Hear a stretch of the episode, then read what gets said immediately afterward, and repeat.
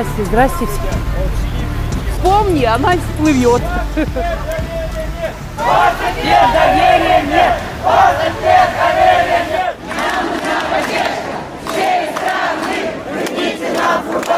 Как мы соберем митинг? Все же понимают, что это же незаконно. Вот.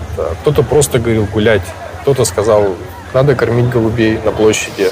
Все, это стало народным таким, народной фишкой, можно сказать. Люди выходят ходить голубей.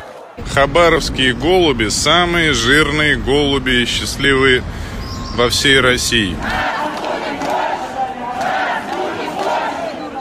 Приветствую вас, друзья. Ну что, мы немного опоздали на начало акции протеста, поэтому будем ее догонять и уже оттуда брать комментарии, мнения. Побежали.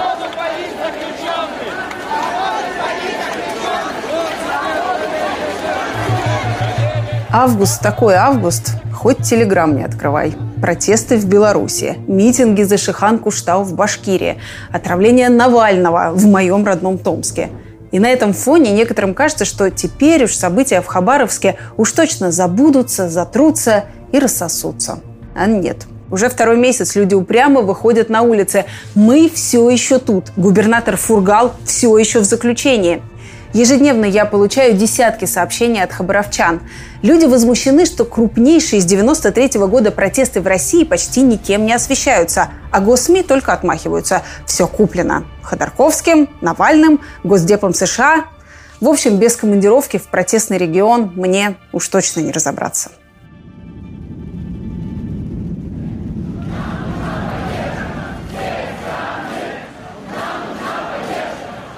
Мы в глубокой оккупации у себя дома. На самой богатейшей территории, откуда-то, откуда каждый день идут эшелоны. На каждой станции можно увидеть эшелоны с лесом, с нефтью, с газом, со всеми ископаемыми. У меня в порту работают знакомые, говорят, вывозят все.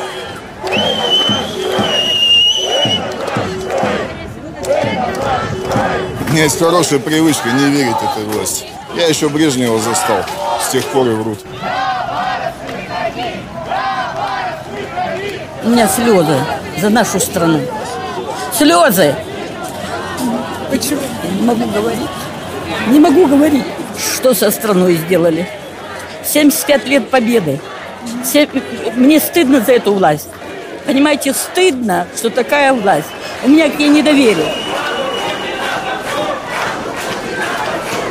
Хабаровский край приехала достаточно большая бригада профессиональных протестующих. Мы знаем, что только одним бортом прилетело к нам около 30 активистов «Открытой России» фонда. Забастовка! Забастовка! Забастовка!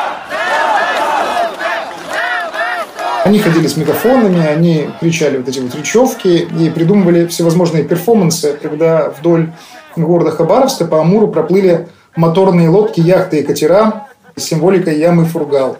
Когда господин Дегтярев, Рио, губернатор Хабаровского края, заявил, что он готов в бане решать важные для региона вопросы, в одном из митингов участвовал человек в банном облачении. Очевидно, что у этих протестов появилось организующее начало.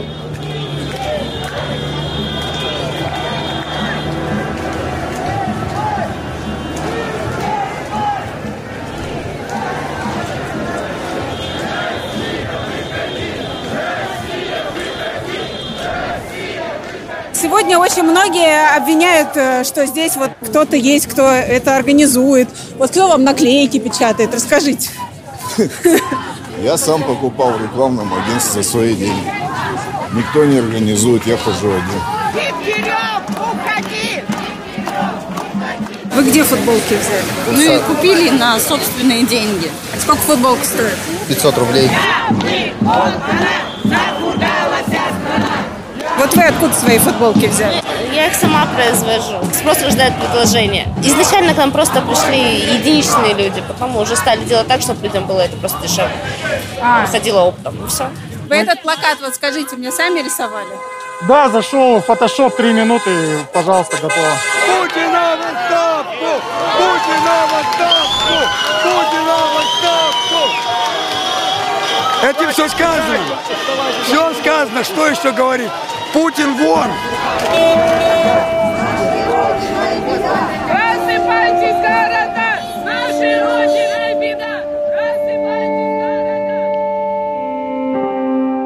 Валентин, ну это как бы вот все на деньги Госдепа, я так понимаю. Да, да, да. Ну да, нас же купили. Даже Кравчук так мэр сказал, что мы куплены, нам платят. Что так платит-то? Ну, наверное, так работаем. Хреново вы. Да, да, да.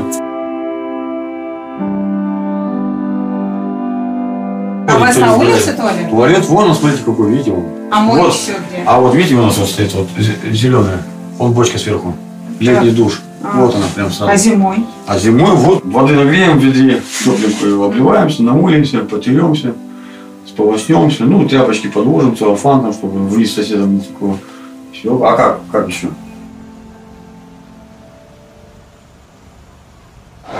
Ребят, привет, что это такое?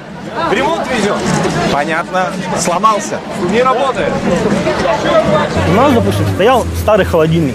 Вопрос, там мышь повесилась в холодильнике, она сама себе напрашивается. То есть не надо быть там художником, чтобы провести аналогию с этими вещами, да. Там внутри холодильника мышь, мимо мыши бегут там наши ресурсы, там наше достояние, а вокруг мы все прикрываемся и облепляем вот этими всякими там Соловьевыми, там всякими танками, выдуманными ракетами, там всяким космосом, Роснано и прочее. То есть все эти вещи, которые как бы нам масс-медиа сливает, и вот это как бы сформировалось такую, грубо говоря, конструкцию в виде холодильника. Поэтому мы как бы покрасили его в цвета России, флага, потому что это говорит о том, что это холодильник, есть Россия сама, да, допустим.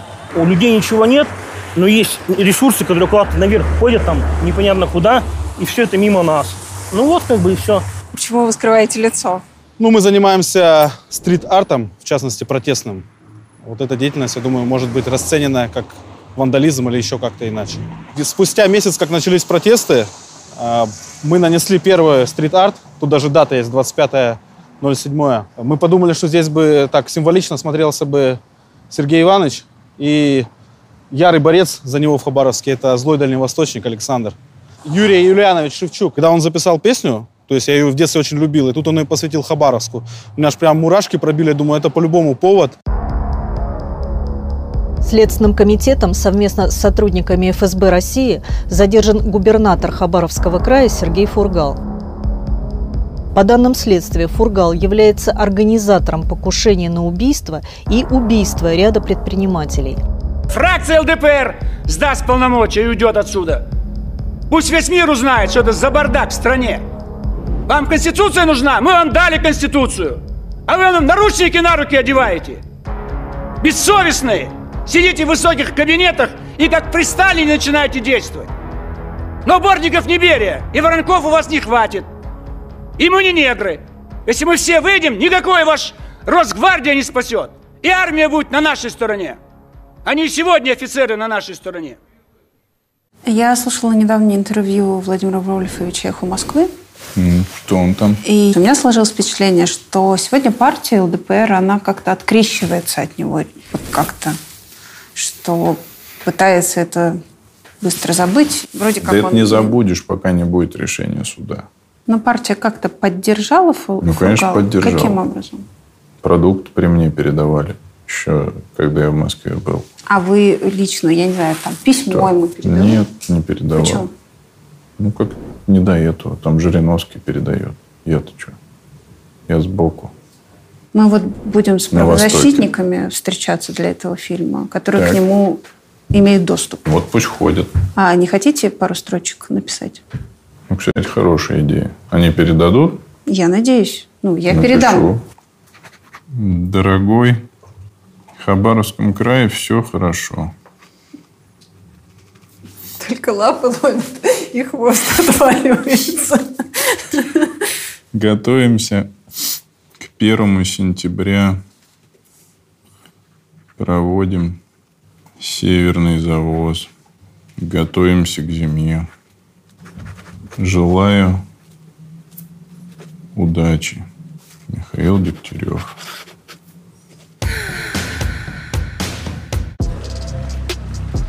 Сегодня Хабаровск, пару недель назад Сочи, скоро Петербург, Кабардино-Балкария, Томск, Уфа. Работа журналиста всегда про скорость, актуальность и оперативность. Не успел улететь в одну командировку, поскорее планирую следующую, а иначе все, поезд ушел. А! Счастью, сегодня путешествие самолетами – это комфортно и легко. Я вот не очень люблю ездить в аэропорт на машине. Нервы, пробки, и вдруг что-то случится по пути. Поэтому обожаю новые двухэтажные аэроэкспрессы. Села в самом центре города, прибыла в терминал аэропорта минута в минуту. Комфорт как на борту. Особенно приятно, что сейчас билет в любой аэропорт стоит не 500 рублей, а всего 300, а в бизнес-класс вместо привычных полутора тысяч – 800 рублей. А еще билет на экспресс позволяет получать скидки и подарки от партнеров программы лояльности как в самом аэропорту, так и в Москве. Но главное, с каждой поездки вам будут начисляться баллы, которыми можно оплачивать последующие поездки. Для тех, кто еще не открыл для себя преимущества Аэроэкспресса, рассказываю. Запоминайте. Летим из Внуково, берем экспресс с Киевского вокзала. Летим из Домодедово, экспресс с Павелецкой или со станции МЦК «Верхние котлы». А вот в Шереметьево Аэроэкспресс идет по МЦД из Одинцова со всеми остановками до Белорусского вокзала. А далее с остановками на Савеловской и Окружной. Так что выбираем самую удобную. И еще, мне совершенно не хочется и, как говорится, некогда болеть. Поэтому мне нравится, как сотрудники Аэроэкспресса относятся к моей безопасности. В вагонах просторно, чисто, всегда соблюдается социальная дистанция. А еще установлена система обеззараживания воздуха. Ссылку оставлю в описании. Переходите на сайт aeroexpress.ru, регистрируйтесь в программе лояльности и приятных вам путешествий!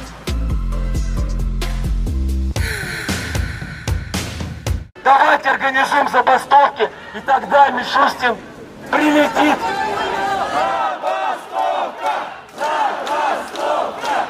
Как в ответ, почему сначала полиция вообще не задерживала?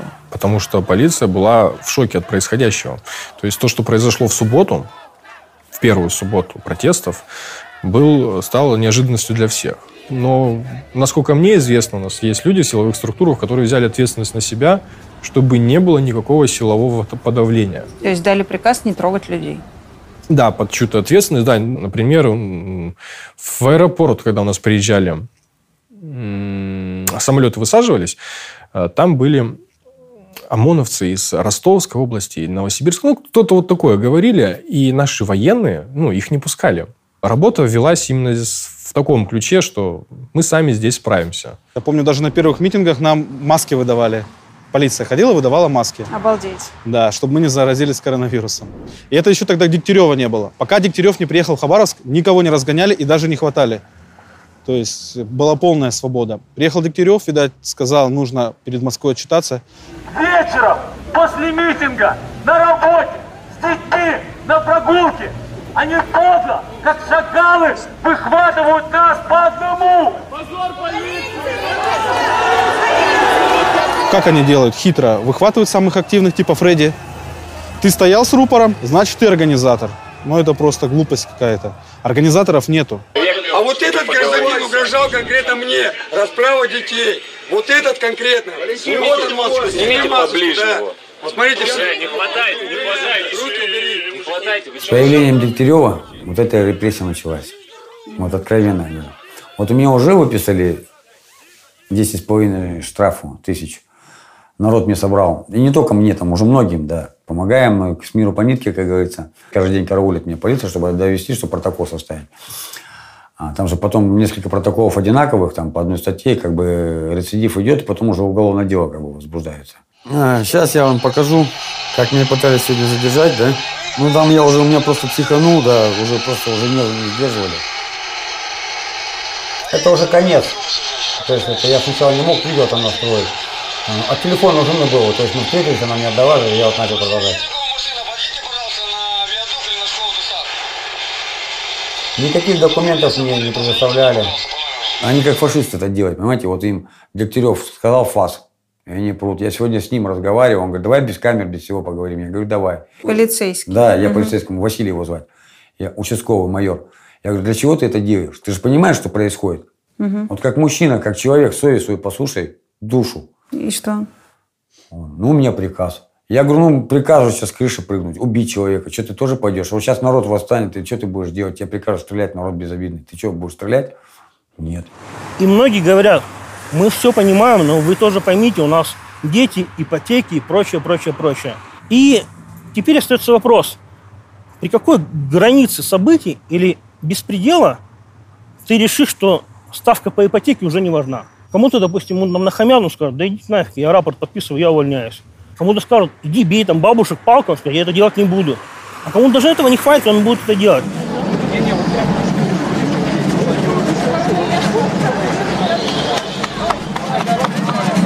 Ребята, а зомбоящика нет сломанного случайно? Нет. Как тебя арестовывали? Как это происходило? Я просто вечером там собирался по делам ехать. Подошли двое сотрудников, показали корочку. Ну, я окей, ну и поехал как бы. Пока сидел там сутки а, в приемнике, я со всеми общался. То есть с каждым полицейским там я спрашивал, «М, ну вы сами что думаете там? То есть как вам кажется, правильно меня задерживают или нет? 99% а, сотрудников кто-то открыто меня поддерживал. То есть классный холодильник, здорово, молодец, там, блин, супер. Споров был с одним сотрудником о том, что имеем, имеем ли мы право а, митинговать. Я ему говорю, слушайте, но есть же у нас а, пункт определенный в Конституции. Там четко, без сносок, без ничего, без мелкого текста написано, что мы мирно можем выразить свой протест. Что я нарушил? Нет, вы посмотрите, открывает мне там консультант, там какую-то статью, уже не помню, о том, что якобы надо согласовать, да, типа, нарушаем. Я говорю, слушайте, а есть а, вещи, которые безусловные, есть условные, да, допустим. А если, допустим, из 100 пода- поданных заявок будет одобрена одна или ноль, это считается еще наличием моего права или нет? Почему а, Конституция стала для нас условной, условной вещью? Я подошла к полицейскому. Три большие звезды, полковник. Я его спрашиваю, браток, скажи, пожалуйста, когда ты хлебушек кушаешь, ты им не давишься? Он вот такой, как футболочка сделался. И если бы можно было меня так за жабры поднять вверх, и пока ноги брыкались, а потом перестали брыкаться, он бы меня держал. Но вокруг были репортеры, он не мог этого сделать. Просто люди боятся сказать это, а я не боюсь. О чем мне бояться? Что меня изнасилуют, девственности меня лишат, или что мне сделают? Тюрьмы не боитесь? Абсолютно нет. А я сказала, будете садить только в мужскую камеру, потому что потом все мужики придут со мной на площадь. Я обратил внимание, а, в кабинете, где меня опрашивали, там стоят столы такие. Они обтянуты линолеумом, самым дешевым китайским, на шрубы прикрученным. И я сижу такой, ребят, говорю, а это что такое? Он, в смысле? Я говорю, это же линолеум. Он, ну да.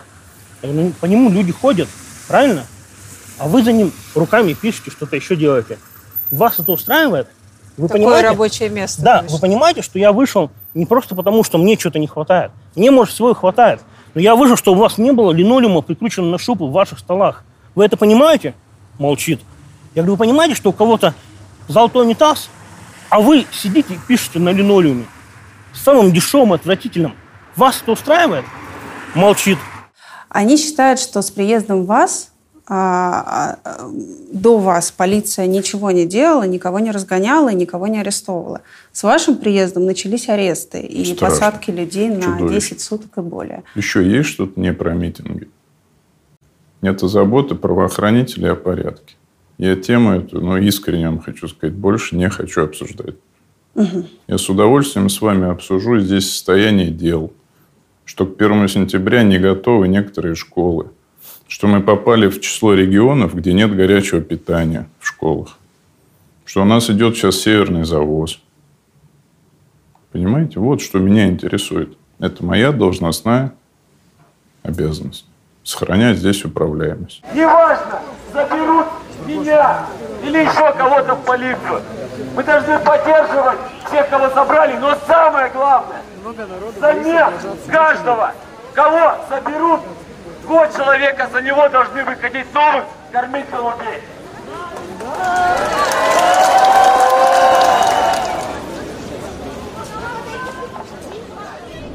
Что там у тебя случилось? А что случилось? Мы приехали домой сегодня, у нас встреча была с Ириной, с ребятами, чтобы нас снимали, да? А нас уже с утра прям ждала конвой, так скажем. Видать, все митинги на вас хотят повесить. Ну, не знаю, пускай вешают, у меня шея большая. Чё. Я вот вижу, как рождаются герои сейчас, да, и я понимаю, что, ну, это, наверное, может быть не совсем логичные действия силовиков вот в отношении таких людей. М, Что они сами из них делают героев. Да, да. Я просто видела, как когда один из э, таких э, людей после там, пяти или шести суток ареста вышел опять в толпу, а они ему ликовали. Они разве что на руках его не носили. Пойдемте там, я шляпу увидела у вас. А, мою? Да. А, вот эту? Да. Не, это Женькина. А, это Да, Женькина? А где Мою она? она спрятала. Сейчас посмотрю. она говорит. Да, вот она. Вот она. Сейчас. Сейчас. Вот она моя. Она спрятала. Вот. Меня начали называть как бы в народе любя там, да, Фредди. А, Типа похож на Фредди Крюгера. Крюгера. Почему так все получилось? Даже шляпу купили просто, вот жена мне купила. Пошли, вышли, и голову пекет, жара. Что там, ну раз и купили все, и вот как-то, как-то так. Даже не могу сказать, как оно так получилось. М. Спонтанно, просто спонтанно. И после этого многие стали повторять? Да? Ну, они все пишут, шляпа наша стала как бы символом нашего, как бы, нашей свободы. Да, да, да, да. Нашего единства, так скажем. Почему Фредди вдруг стал там каким-то символом этого митинга, учитывая, что он, ну реально, да, будем говорить своими словами, уголовник? Ну, во-первых, как бы цепляться так по такому принципу, конечно, я бы не стал. Там какая судимость у человека, нам можно там дойти до цвета кожи, национальности и так далее. У нас здесь с этим терпимо, да. А другой... Терпимо к судимости? Ну, терпимо, да. Э, Дело в том, что ну, он же не на государственный пост э, претендует, этот Фредди. Он просто выступает на митинге. А, Он взял на себя как-то ответственность, понимаете? Ответственность это что значит? Это значит, его будут садить, ловить, штрафы выписывать. Но это ответственность, то есть с вытекающими отсюда последствиями. Он взял ее на себя. Многие из людей здесь не решаются. Также ни один депутат не взял на себя ответственность. А некий Фредди, который, как вы видите, 20 лет там отсидел, он взял на себя эту ответственность. Зачем ему она была нужна, как вам кажется? Я так немножко с ним общался один раз. У него появился смысл, а он стал нужным. Каждому человеку нужен, ну как, а, чувство, что ты нужный. А он для себя нашел через рупор, через мегафон а, этот смысл. Я думаю, что это неплохо. Где-то в основном у меня все грабежи, разбои, наркодельцы. Одна статья у меня есть, да, там я там телевизор отобрал, там пьяный был, разговора нет, там, да. Чего ныть, там, сам виноват во, во многих вещах. Ну, жизнь поменяла меня, как бы, знаете, в лучшую сторону. И благодаря это всему Женька. Это Женька из меня сделал человека. Меня 21 год никто не мог исп- исправить. Вообще, меня, как бы, знаете, в местах нестоях отдаленных кипишем называли. Ну, погоняло так, да, кличка, так скажем. Почему? Ну, я всегда такой на эмоциях такой, всегда правду, то есть с ментами там у меня всегда там Аллах Акбар, как говорится, знаете, все там, да, раз, в штыки, то есть, ну, отрицательный элемент. То есть никогда я там... Не любили вы власть? Да, почему? Потому что, а что нам не дала? Давайте так, взять ребенка в 11 лет, запихать в эту каталажку. Э, И добро я только видел от людей там, то есть вот, от сидельцев. А с Женькой мы как-то... У меня друг в больнице... Женька это жена. Жена, да. Ну, я Жека называю. Все изменилось прям, все. Я просто в один прекрасный момент встал.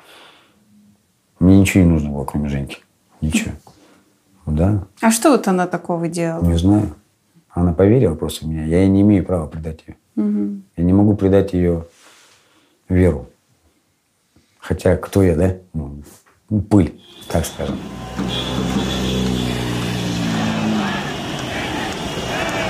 Вот 11 часа народ решил собраться. Ну, я думаю, поеду я посмотрю. Проезжают, ходят, все приветствуют, там бибикают автомобилисты, шоферы.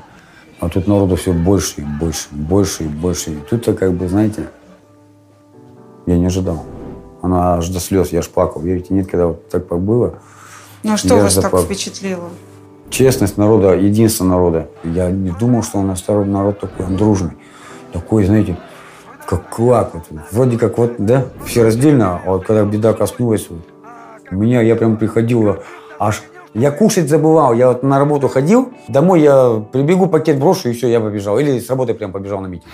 А вот э, до всех этих митингов вы ежедневно чего делали? Ну, во-первых, мне 24 часа в сутки не хватает. У меня родился правнук. Я с ним гуляла, отдыхала. Допустим, суббота-воскресенье я и сейчас подрабатываю. ухаживаю за инвалидом. Сестре его двоюродной тяжело одной ухаживать. Когда-то отдыхать надо. И поэтому я субботу-воскресенье как бы, ну, помогаю. Я его кормлю, я его пересаживаю, я корсет на него одеваю. Я его пересаживаю, он у меня сидит. Я ему тутеры на ноги одеваю. Это чтобы расслабить мышцы. У него ноги, мои руки толще. Когда я включила телефон, я увидела кучу пропущенных звонков от своих родных.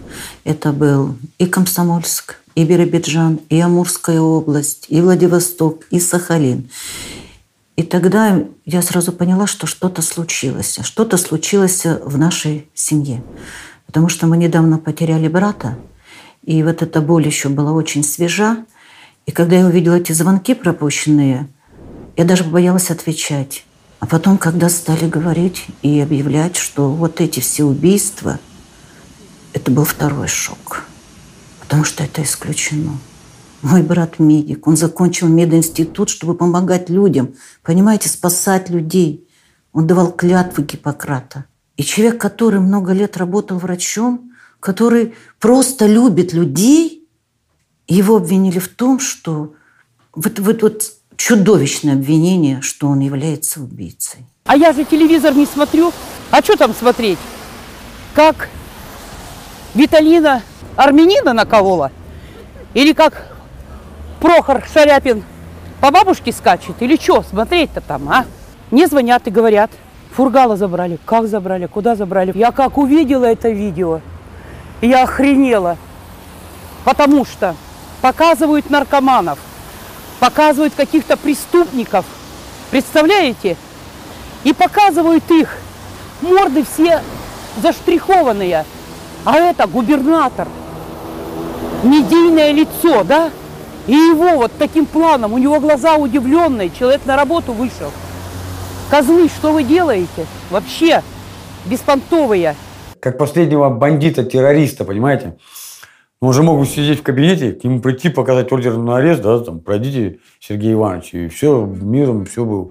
А вот эту показу, именно, знаете, пропаганду вот это, знаете, как бы, что вся страна увидела, что вот такой Сергей Иванович у нас плохой. По версии следствия, дело было в 2004-2005 годах. У Сергея Фургала тогда был бизнес, пункты приема черного лома. Купил за рубли, продал за границу за доллары. С бизнесменом Евгением Зорей Фургал не поделил собственности, якобы заказал убийство. От делового партнера Олега Булатова он вроде как избавился, потому что решил отжать долю в бизнесе. Романа Сандалова застрелили в разборках. На Александра Смольского покушались из-за мелкой точки по сбору металла. Я о них узнала где-то на, на самом деле еще год назад, наверное, когда в телеграм-каналах местных а, начали внезапно вспоминать эти истории, и некоторые стали делать предположения о том, что а если вдруг а, Сергея Ивановича притянут вот за эти убийства, потому что он их организовал? Mm. Мы это показывали Сергею Ивановичу, говорили, что это какой-то, вот смотрите, странный какой-то месседж. А они, он это все увидел и говорил, что? Что за бред вообще? Ну, как может такое в голову прийти, и как-то относился к этому так, что ну, какая-то чушь, в общем. А вы верите вот в его обвинение? В обвинение не верим. Во-первых, это было очень давно. Во-вторых, э, его судят закрытым судом. Те показания, которые выбиты, они тоже люди как бы находятся за стенках, их пытают. То есть если бы было прям открытое много доказательств, я думаю, их бы не стали прятать от народа. Я против того, чтобы вот так человека могли схватить, увезти непонятно куда, лишить переписки и все прочее. Это называется репрессия, я против них.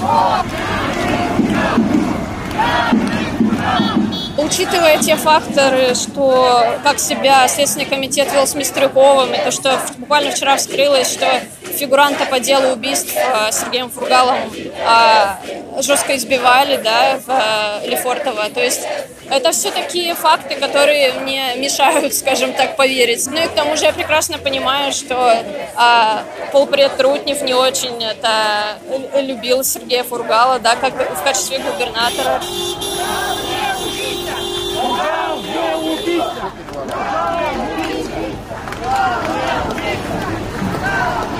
Ну, он, безусловно, был заметен в криминальных кругах, учитывая его плотное общение с э, одним из ключевых криминальных авторитетов э, того периода, Михаилом Тимофеевым. Про Тимофеева вы что о нем знаете? Я знаю, что он был руководителем одной из крупнейших в Хабаровском крае ОПГ. Жестокая ОПГ, которая любила не оставлять следов. А значит, у Сергея Ивановича был с ним э, вот этот э, бизнес? С ним был бизнес, э, да, господин Тимофеев помогал ему с охраной активов, потом бог его знает, какие у них еще были дела связанные как раз с лесной отраслью, тут опять же презумпция невиновности, пусть там следствие уже решает. Но то, что они были плотно связаны, это факт, но недаром же Тимофеев был помощником Сергея Ивановича в Государственной Думе. Почему все 15 лет они молчали? Неужели они его не проверяли, когда он был в Государственной Думе, когда он баллотировался в губернаторы? Высвечивая роль Фургала и раскрывая его деяния, под удар автоматически попадают и многие деятели правоохранительной системы того периода. А здесь, вы знаете, как в той пословице, может быть, рука руку моет. Здесь, э, скорее всего, очень крепко были повязаны и органы прокуратуры, и органы предварительного следствия, и правоохранительная система. Я так думаю. Вдруг у него из-за его связи реально были все куплены в уголовном розыске. И ничего на него не находили все эти 15 Прекрасно. Покажите нам это и накажите тех, кого, кто был куплен. Человек там два или три срока находился в высшем эшелоне власти, в Государственной Думе, имел непосредственное участие к принятию законов для нашей Российской Федерации, и вы его не проверяли, то есть за ним криминального прошлого раньше не видели, а теперь вдруг нашли, но это не про... Тогда должны, должна была наказана быть вся цепочка, включая и полпредства, которое согласовывало э, его назначение на должность э, губернатора. Якобы он оказывал давление на, как, на каких-то там следователей и так далее. А почему перестал тогда? Стал губернатором и перестал вдруг? Ну, тоже как-то нелогично. Всегда задумывалась, почему одни YouTube-каналы быстро становятся успешными, а другие тонут в потоке клонов. Одни творческие идеи срывают куш, а другие никогда не стреляют. Только ли дело в удаче? Не думаю. У любого успеха есть секрет. Это и трудолюбие, способность анализировать рынок и даже особое умение держать нос по ветру. Недаром говорят, кто владеет информацией, тот владеет миром. Так вот, оказывается, это вполне реальная специальность, которой можно обучиться. В онлайн-школе Skill Factory как раз стартует курс «Профессия аналитик данных». В рамках этого курса вы научитесь принимать верные стратегические решения бизнеса, анализировать ошибки и победы, автоматизировать отчетность, работать с SQL и Google таблицами. А главное, никакой пустой теории. Занятия ведут только реальные специалисты в этой области. Как и принято в Skill Factory, акцент смещен именно на практику и разбор реальных кейсов. Каждую неделю вас ждет 5-7 часов интенсивных занятий. 24 на 7 с вами на связи ваш персональный наставник, который поможет решить вопросы с учебой, грамотно распределить нагрузку и составить удобное расписание. И результат того стоит, ведь аналитики – это специалисты с очень высоким уровнем заработной платы. Они востребованы во многих областях бизнеса – продажах, финансах, медицине, вплоть до киберспорта. Интересно? Чтобы было еще интересней, у Skill Factory для вас есть специальное предложение. При покупке курса до 20 сентября по промокоду «А поговорить» вы получите скидку 50%. И даже если не прибегать к сложным инструментам анализа, можно уверенно сказать, это выгодное предложение. Все подробности по ссылке в описании. Итоги голосования подводят на Дальнем Востоке, в Приморье и Хабаровском крае. С минимальным разрывом лидируют два кандидата. Это Сергей Фургал и действующий губернатор э, Вячеслав Шпорт. В первом туре голосования ни один из них не смог набрать больше 50% голосов. Почему так в крае не взлюбили Единую Россию, что пошли голосовать за кого угодно, лишь бы не за Шпорт? Конечно, а, первый такой звоночек был – который совсем не придал популярности Единой России, это была пенсионная реформа, чего греха таить. После этого к партии стали относиться с э, гораздо большим скепсисом. Потом у нас губернатор э, Шпорт озвучил во всеуслышание, что у нас зарплаты учителей и врачей средние э, начинаются от 80 тысяч рублей. Был у нас Шпорт, его дразнили все Шпротом. Вот тварь была конченая, по-другому не могу сказать. О себе, для себе и под себе. Он возил в Кремль тревожный чемоданчик. Меня спрашивают, а что это такое? Я говорю, вы что, с Луны ЛРО вас сюда запустила? Вы что, не понимаете, что это такое? Денежка, которая уплывала с края в Москву. Он что сделал? Яхта, где бледей возили, потому что все женатые были. Зачем яхта нужна была администрации? Расскажи мне, пожалуйста. Не знаю. Может, я что-то недопонимаю. Что он сделал? Он не бил моего кота, да, допустим, там, не, не прыгал по лужам, там, не знаю, не бил витрины. Нет, конечно, но как бы он в системе, и мы видим, что система не дает развиваться не только стране, но нашему региону, да, а он как винт этой системы, который ничего не менялось. У нас мэр Соколов, допустим, у него гражданство, он полгода, пока работал мэром, находился США. Как вообще можно представить себе, что мэр крупного дальневосточного города, столицы Дальнего Востока, по полгода он находится в другой стране для получения гражданства?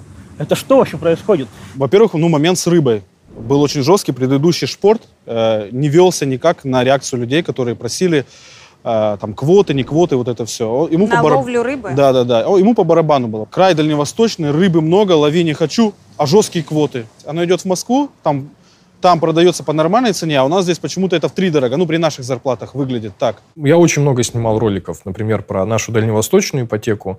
Она не работает, она себя обесценена. Обесценила сразу буквально за два дня. То есть я вскрывал эти все проблемы. Расскажи, что за ипотека. Дальневосточная ипотека подразумевает э, взять ипотеку в 2% для жителей Дальневосточного федерального округа, э, но тем, кто до 35 лет жителям. Пока мне все нравится. Пока мне все нравится. Но после того, как объявили эту ипотеку, э, с жилых квадратов больше не стало. Риэлторы у нас сразу поняли эту фишку и подняли цены на квартиры. Раньше э, двушка стоила, там 44 квадрата, стоила м, 2 миллиона, нет, даже меньше, полтора можно было взять, то теперь она стоит там 3, 7, 4 и так далее. Ну, я считаю, что здесь э, решение президента неправильно, что полномочный представительство не отработало этот вопрос. То есть сначала нужно было строить социальное жилье, чтобы не было вот такого коллапса. А то, что получили, мы получили ипотеку для богатых. Когда вот он стал губернатором Шпорт, в то время а, Хаба- Хабаровское землячество в Москве возглавлял такой Зюкин. Зюкин, это вряд, вряд ли кто-то помнит эту фамилию, это последний первый секретарь ЦК ВЛКСМ. Последний.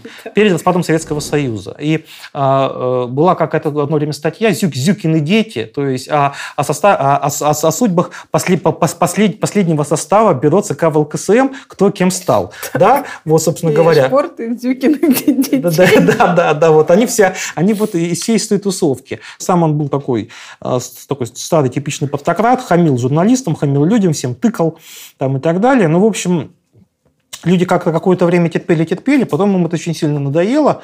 И вот, э, собственно говоря, вот этот шпорт и вышел, э, значит, на выборы 2018 года, уже к тому времени просидев 9 лет. Хабаровский край – край развития. Здесь высокие зарплаты учителей и медиков. Здесь нет обманутых дольщиков. А край настолько богат биоресурсами, что нашей рыбой завалена вся страна. Давайте начнем решать проблемы, а не делать вид, что их не существует. Сергей Фургал, кандидат в губернаторы Хабаровского края. Как вы оказались в команде Фургала? Я была знакома с его помощником по Госдуме. И вот он сообщил о том, что так случилось, что Сергей Иванович будет участвовать в кампании. Хочешь помочь мне с кампанией? Я говорю, ну, мне интересно, хотя я до этого не участвовала никогда в этом всем, даже не голосовала, в принципе. Агитацию никакую не вел. Абсолютно никакую не вел агитацию. И когда я спрашивала, Сереж, вроде бы как ты баллотируешься в губернаторы, вроде бы никакой агитации нету. Ну, он говорит, ну, баллотируюсь, баллотируюсь. И знаете, и в принципе, я так думаю, что он серьезно не собирался быть губернатором. Ну, у нас это называется пойти спойлером. Возможно. Если говорим откровенно, ну, как бы отказать Владимиру Вольфовичу в участии, например, ну, это поставить на себе крест, как на политике. А, наверное, была надежда на то, что а, его оппонент, который работает с кучей технологов, а, с а, большой поддержкой, а, сделает все для того, чтобы победить. А мы кампанию практически не вели. И бесило то, что э, было на дебатах между Фургалом и Шпортом. То есть там Фургалу тоже сказали, надо проиграть эти дебаты. И он вроде как бы согласился с этим. Но, понимаете, даже человек шел на проигрыш дебатов и выиграл их. А потому что ситуация такая, ведущий задает вопрос. У нас есть такая-то, такая-то проблема. Все зрители понимают. А, говорят Фургалу, как решить? Он говорит, да, проблема есть, нужно решить так-то, так-то. А, спрашивают, у спорта, да, ребят, нет такой проблемы, все хорошо. То есть вот в таком ключе строились дебаты. Люди просто ну, бесил, бесил, что ли, людей, можно так сказать, уже своим поведением. Это наша недоработка. Это надо было видеть, предвидеть. И это не только в Полино-Спенко. В других районах тоже были проблемы по рыбе. Мы их сегодня все решили. Что касается как сделать так, чтобы не проголосовали, но для того, чтобы за вас проголосовали, наверное, сделать уже ничего нельзя. Можно только сказать. Нет ни одного примера в России, ни в одном регионе, где бы после прихода оппозиции стало лучше. Стало только хуже. Приветствую вас, дорогие друзья! Сегодня воскресенье, 23 августа. Я вам предлагаю подвести некоторые итоги прошедшей недели. Мы Я вел вами... паблик, он назывался «Типичный Хабаровск». А, никого не трогал, да, поднимал социальные темы. Тут позвонил мне блогер с Комсомольска Артем Галочкин. Давай возьмем комментарий у кандидата на то время Фургала. Я говорю, давай, конечно, возьмем, интересно. Мы пришли, пообщались, и тогда мне показалось, я очень хорошо разбираюсь в людях, и вот эта вот искренность, которую говорил Фургал, она подкупила. Вдобавок, а, шло в то время между первым и вторым туром выборов шла жесткая скупка пабликов. То есть у нас есть блогеры, администраторы, и им предлагали определенные суммы, чтобы они не выпускали никакой информации про э, Фургала. И можно даже поливали грязью, тогда сумма увеличивается. И говорили, какой же спорт хороший и так далее. А кто предлагал? Из а, штаба, что ли? Ну, не то, что из штаба Еди... Единой России, но примерно где-то вот оттуда. Наш же спорт единорос. Примерно оттуда. А я снял видео там на своем канале, когда кандидат был Фургал, он пожал руку, сказал, я уважаю вашу позицию, я знаю, что сейчас скупка идет, ну, то, что вы хотя бы согласились взять у меня комментарий. Я пришел домой, начал монтировать ролик, и мне звонит владелец паблика моего, говорит, «А, все, не публикуем, нам дали денег, а теперь про Фургала ни, ни, ни слова. Я говорю, я не согласен с такой позицией. Он говорит, ну, тогда мы расстаемся. Я ушел, создал свой канал, и он за день там набрал тысячу подписчиков. То есть людям нужен был запрос на... Ну, у людей был запрос на правду. Несмотря на весь скепсис, мы реально увидели конкурентную и довольно, э, в некоторых случаях, непредсказуемую борьбу. Как итог, вот результаты, которые мы с вами видим. Сергей Фургал после подсчета бюллетеней получил 35,81%, а Вячеслав Шпорт – 35,62%. Когда случился первый тур, и мы немножко выиграли. Где-то за день до дебатов мы должны были сделать обращение, видеообращение. Он сказал, надо записать видеообращение о том, чтобы люди а, чтобы люди шли э, на выборы. Мы ждали его в 10 часов вечера на студии с оператором. Он не приехал, телефон был выключен. Спустя час мы поняли, что, скорее всего, он не приедет.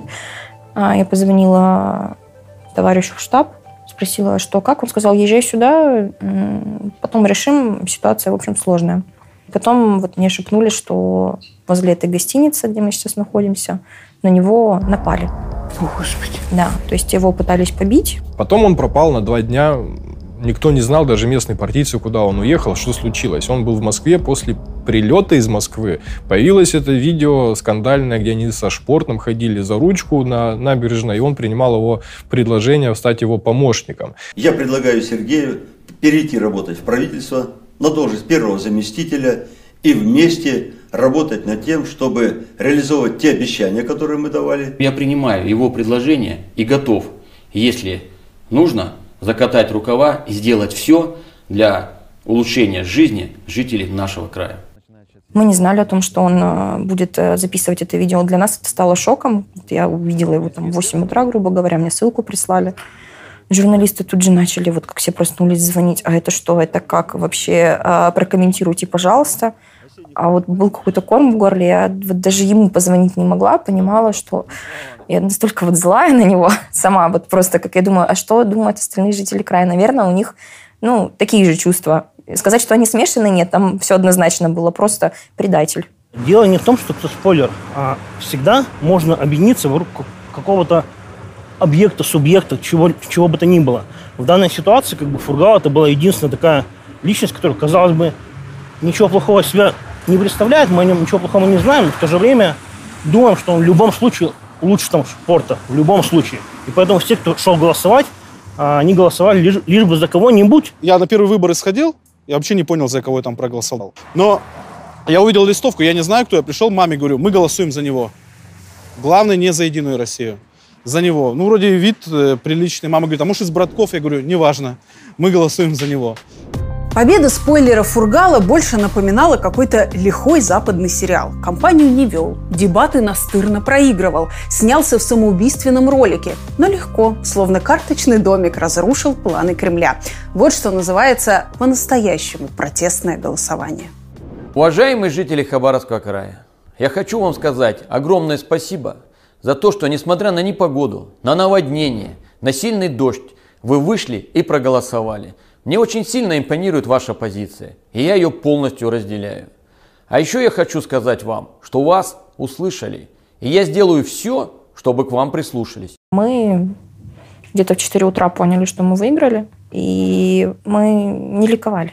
Ну, Сергей Иванович приехал с вот такими глазами, на нас смотрит, сказал, твою мать. То есть все. Все, мы сделали одно фото, просто так, исторически. И поехали домой спать. Сказать, что это была только радость, лично я скажу. Сказать, что я была обрадована, радость, нет. Ну, потому что мы понимали, что он из оппозиционной партии, что должен быть другим результат, не таким, каким он сейчас стал. И каково ему будет дальше в работе. Он же пришел без своей команды. М, А там все из Единой России. Ну, как везде, наверное. Это давление со СМИ началось сразу. То есть мой канал раскрутился на том, что я начал разоблачать вот эти вот банальные наезды с федеральных каналов просто на Фургала. То есть мы, я затрагивал там РЕН-ТВ, Россия-24, они начали поливать грязью Фургалом, то есть выполняя, ну, заказ, это сразу видно было. То есть, как только он вступил в должность, пошли эти сюжеты. Да, буквально через несколько месяцев сразу, то есть подготовили, то есть РЕН-ТВ, его связывали там чуть ли он...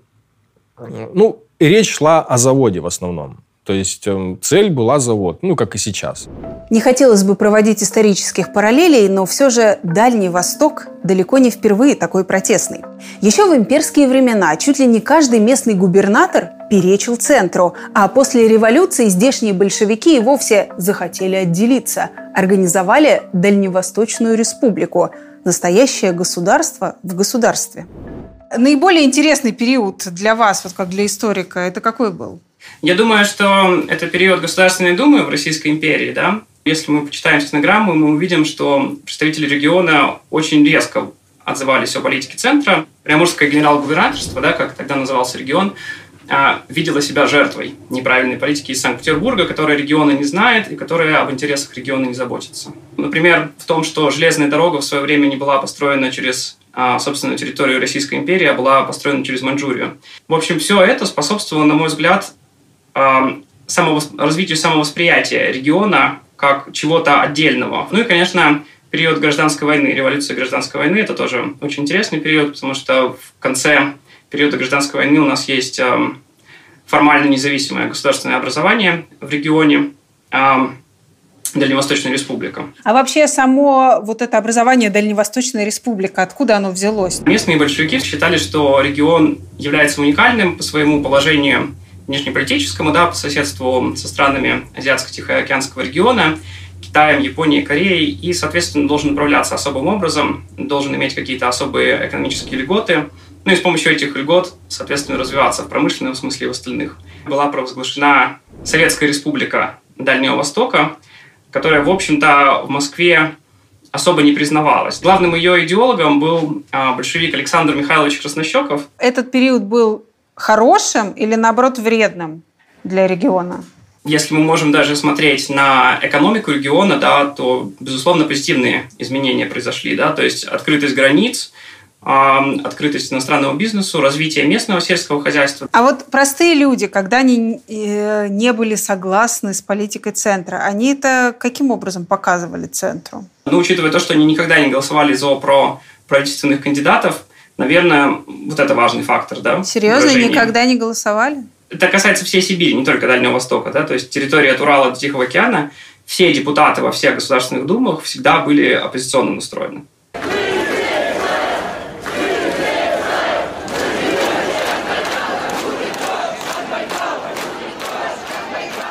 Как вы думаете, почему никто не вышел к людям? Путин молчит. Это что за такая практика? Это следствие полностью атрофирования в ны- в нынешней власти как таковой способности коммуникации с населением. Это, это, ну, это касается не только Хабаровска, это касается всего на свете. А власть, она за многие годы абсолютного доминирования привыкла к тому, что выборы, как значит, она ставит себе процент, она его реализует, она отстроила административную машину, она назначает губернаторов, она формирует избиркомы, она дирижирует партийные системы, этим можно, этим нельзя, там, и так далее. То есть э, она давным-давно перестала воспринимать э, как э, другие стороны, как субъекцию, как имеющую право на собственное мнение. Возможно, связано с тем, что у нас очень такая милитаризированная элита, где, а, а люди, которые вышли силовых структур, что для них важно? Иерархия, субординация, подчинение. Идти, значит, соответственно, идти на разговор, это означает, что вроде бы как терять собственный авторитет, не по чину, не по должности. Да, когда разговорчики в строю, да, Проблема в коммуникации чиновников, самого низшего звена и до самого верхнего с людьми. Вот вы можете себе представить, к сожалению, это не попало на камеры. Я встречался с несколькими сотрудниками социальной сферы, высокопоставленными чиновниками. И обсуждали там состояние доходов людей, аварийное жилье, что-то зашло за это. И одна из женщин, чиновниц, говорит, вот, но это, же, честно, у меня язык не поворачивается вот, повторить. Ну, в общем, она людей, которые вот живут э, в бедности, ну, выпивают, назвала таким словом при мне, что мы ее уволили просто через пять секунд. Она сказала, я что так сказала? Ой, вылетела нечаянно. Мгм. Ну, если она же так думает об этих людях. Вот это и есть главная проблема. То, что не Москва виртуальная, а местный правящий класс здесь заигрался. Ох, какие вы сейчас правильные вещи говорите. Ну, правда. Вы же в глазах людей, которые тут у вас под окнами, Да, вот это самое. так же и выглядите. Вот страшный человек. Черствый. Черствый. Я черствый. Я вот сижу здесь и рулю. Вы начинаете меня сейчас троллить, по-моему. Да, черствый. Сижу вот здесь по 24 часа, впахивая. И по выходным езжу по дальним районам, чтобы вообще понять, чем мы управляем.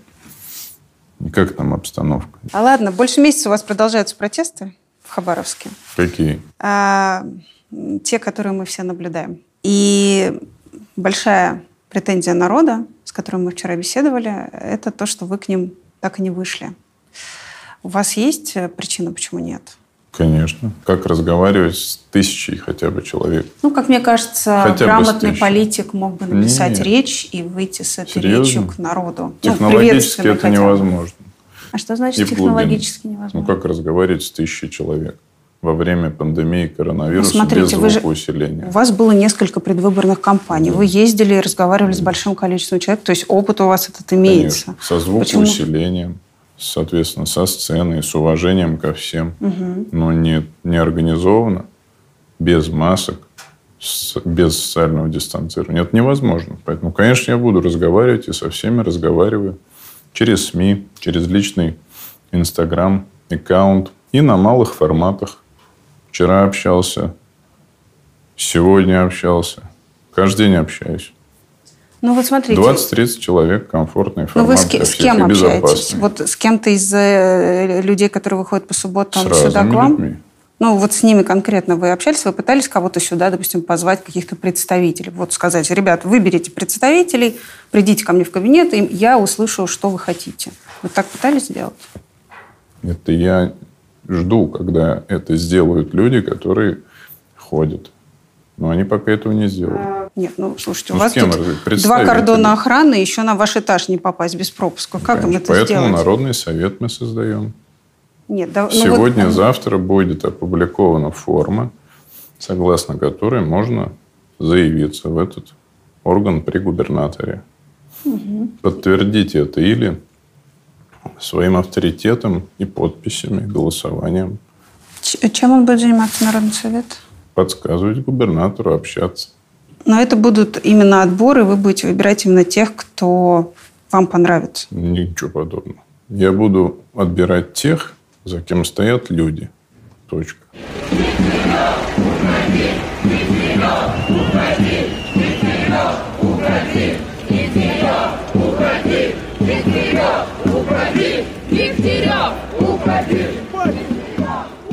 Я не могу сказать, почему наш новый губернатор не выходит к людям. Я не могу сказать, почему Соловьев обозвал хабаровских жителей пьяной погонью. Почему федеральные каналы не показывают митинги на ТВ? А зачем? Всю эту пьяную погонь по ночам. Все это омерзительные картины пьяных разборок. Я не могу сказать, почему не выходит даже мэр города. Тоже не могу сказать. Я читаю только его комментарии, что у меня другие заботы. Сейчас я беспокоюсь, чтобы в городе было тепло, чтобы в городе было уютно, чтобы в городе дороги были. Ну вот они, мы под твоим окошком кричим. Ну выйди ты, пообщайся с народом. В чем тебе? Пять минут делов. Ну пускай час. Ну ночь ты проведи, на следующий день ты полети. Выйди, объяснись. А глядишь, и народ и тебе поверит. А ты повел себя в самом деле, как этот самый.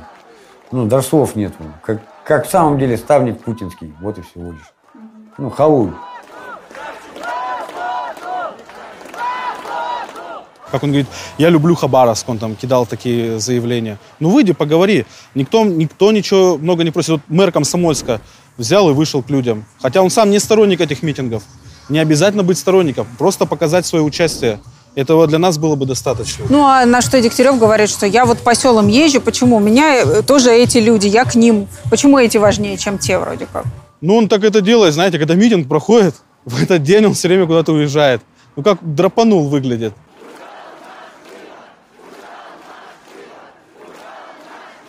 Если вы хотите помочь Сергею Ивановичу, не надо никуда выходить. Потому что вы оказываете давление на следствие и суд.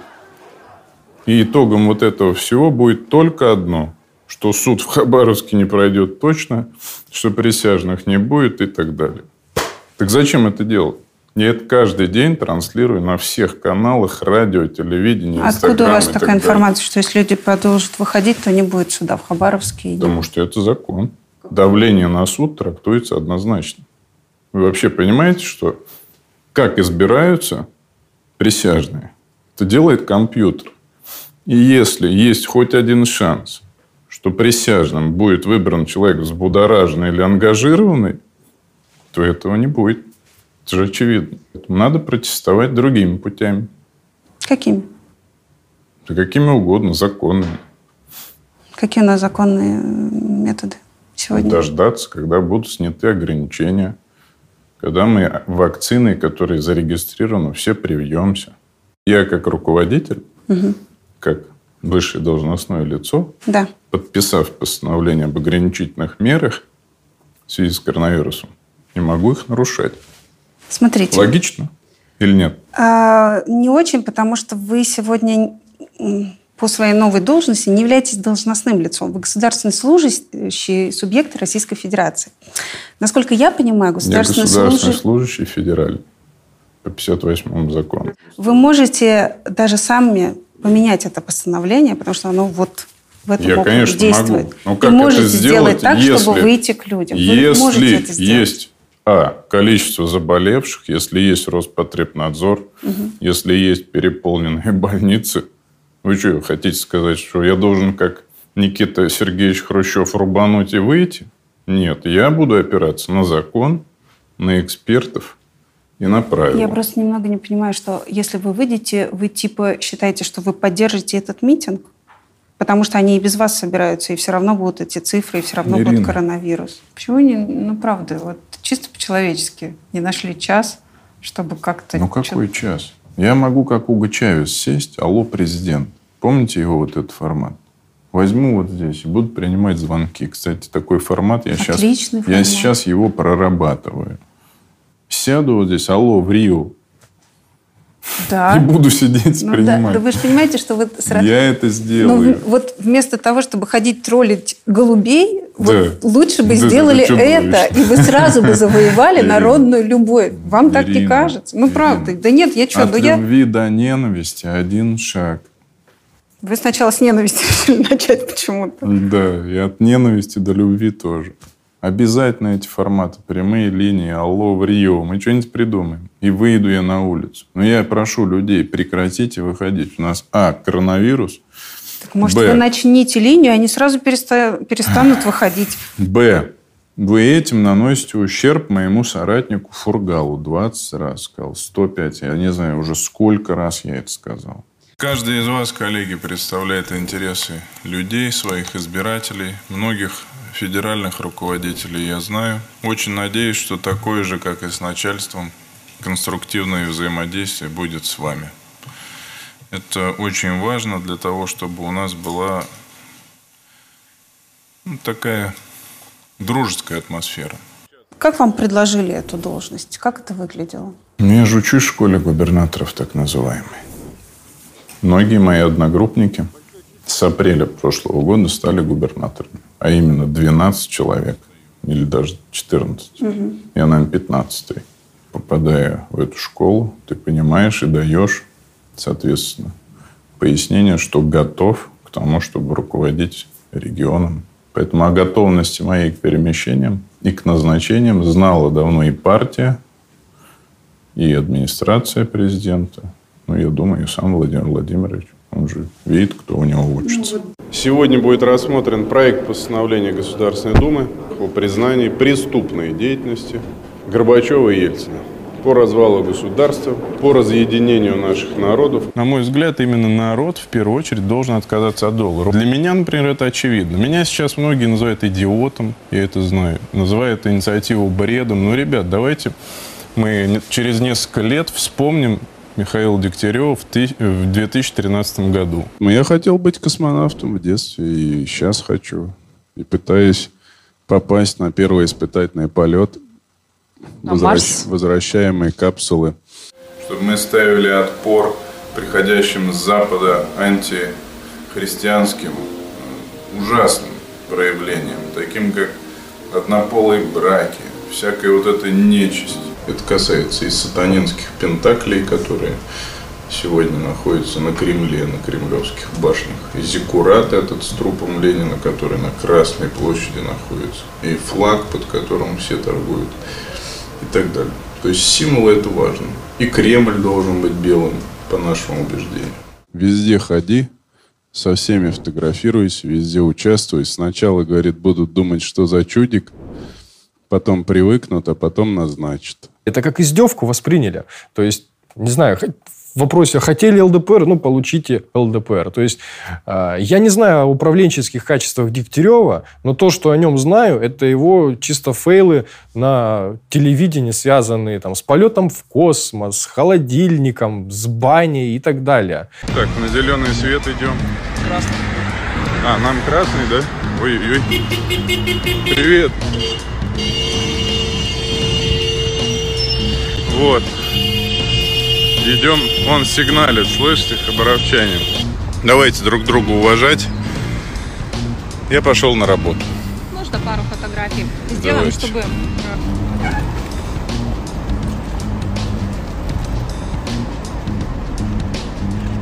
Что вы думаете насчет бани? Как будем париться и где в бане в Хабаровске? Что такое русская баня, на ваш взгляд? Слушайте, вы издеваетесь надо мной или что? Но у нас всегда все серьезные Что? разговоры решаются или в курилке, или в бане. Согласитесь со мной? Не соглашусь. Они в разных местах решаются. Нет рецепта.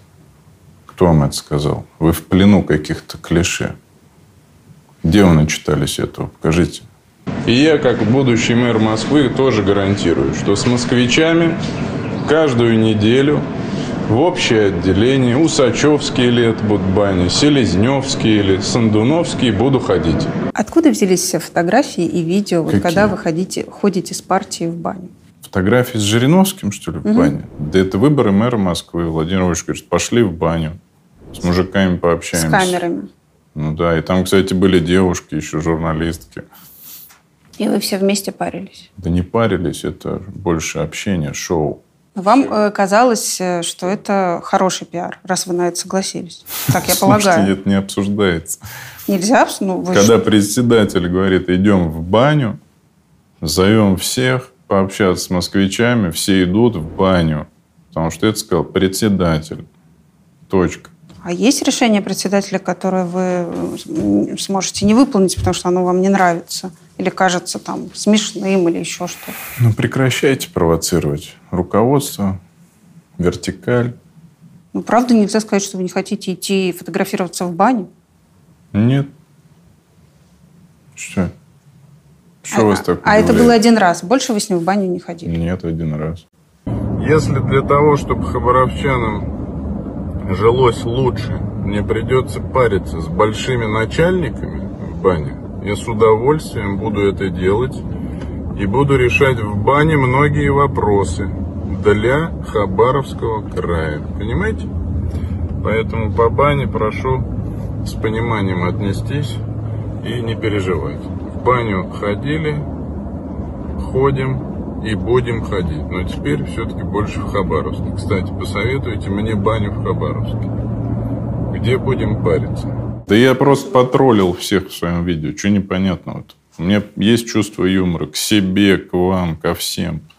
Что непонятного, когда я сказал, что буду ходить там в баню и так далее. Ну, это прикол. Вам вообще не стыдно, что вы столько времени моего отрываете на эту хрень? Вы сами этим пиарились. Я я отрываю уже ваше время. закончил. Вы мое Всё, я один раз тогда этом внимание сказал. к этому привлекали. Сегодня вы говорите, я вам что говорю я... про школы 1 сентября. Это я понимаю. Занимаемся тем, что питание налаживаем горячее. Северным завозом занимаемся. Газоснабжением для людей. Ценами на рыбу. Коренными малыми народами севера занимаемся. Давайте... э, А вы мне баня, баня. Да что это такое? Стыд просто. Надоело, если честно. Сразу говорю, если будете спрашивать про инициативы депутатские, эпатажные, прикол, даже можете не тратить время. No comment. Все это перестирано уже, это билет тысячи раз. Я тут а это ВДЛ. были приколы? Я тут ВДЛ. И занимаюсь хозяйством, экономикой, А общественно-политической. то были приколы. А то было другое место работы. Обсуждайте, как говорится, в другом месте. Хорошо, я не собиралась это Ну обсуждать, слава вы сами богу. начали. Сейчас он постепенно от этого уходит. То есть он, А, он сменил риторику. на Да, взгляд. да, то есть можно посмотреть, что он уже не, почти неделю без таких вот ляпов как бы живет. Ну, у него есть консультант, который его консультирует, который смотрит за настроением людей. Это конкретный человек какой-то? Ну, с Москвы у него, как, как насколько мне известно, есть личный консультант, который... С ним прилетел? Да, да. Мне кажется, он вчера с нами сидел там. Скорее всего, да. Он без него никуда ни шагу не ступает, потому что Дегтярев не готов как бы... Политика уже обычно бывает две основных траектории. А Первая траектория – это когда вот, э, э, создается некий миф-сказка, а, и э, кандидат избирает в надежде на чудо. То есть, наверное, многие, ну, наверное, некоторые, некоторые помнят, как вот все ждали, там была какая Обама-мания 2007 год, все ждали, придет Обама, будет какая-то новая жизнь, ему сразу, даже, даже Нобелевскую премию сразу дали, хотя он еще ничего не успел сделать. Вот Зеленский такой же, да, вот Зеленский тоже вначале был миф о Зеленском, слуга народа, там, значит, там вот этот мифический президент Голобородько, что вот мы избираем не Зеленского, а Голобородько, и что вот изберем все, олигархов не будет, там, жизнь наладится, там, новая Украина, там, Да. да, вперед и с песнями. А жизнь оказалась другой. А с Фургалом получилось ровно наоборот. Никто особо ничего не ждал, а вот, голосовали скорее на зло врагу, ну, вроде мужик неплохой, ну, гол- голосовать не стыдно, а тот достал. Ну, ну, вот и выбрали. А он оказался хорошим губернатором. То есть он взял и стал, оказалось, что действительно, что действительно он на своем месте. Вот так бывает. Путина в отставку! Путина в отставку! Путина в отставку! Путина в отставку! Я в него влюблена еще с того момента, когда он давал интервью по поводу... Вот у нас был, когда в тринадцатом году потоп, и он рассказывал про животных. Он сказал, те животные, которых покупают у кого-то за большие деньги, они всегда будут пристроены, они будут сыты, они будут ухоженные, они будут расти в любви. А у него кошки и собаки все были бездомные. У него была любимая лошадь.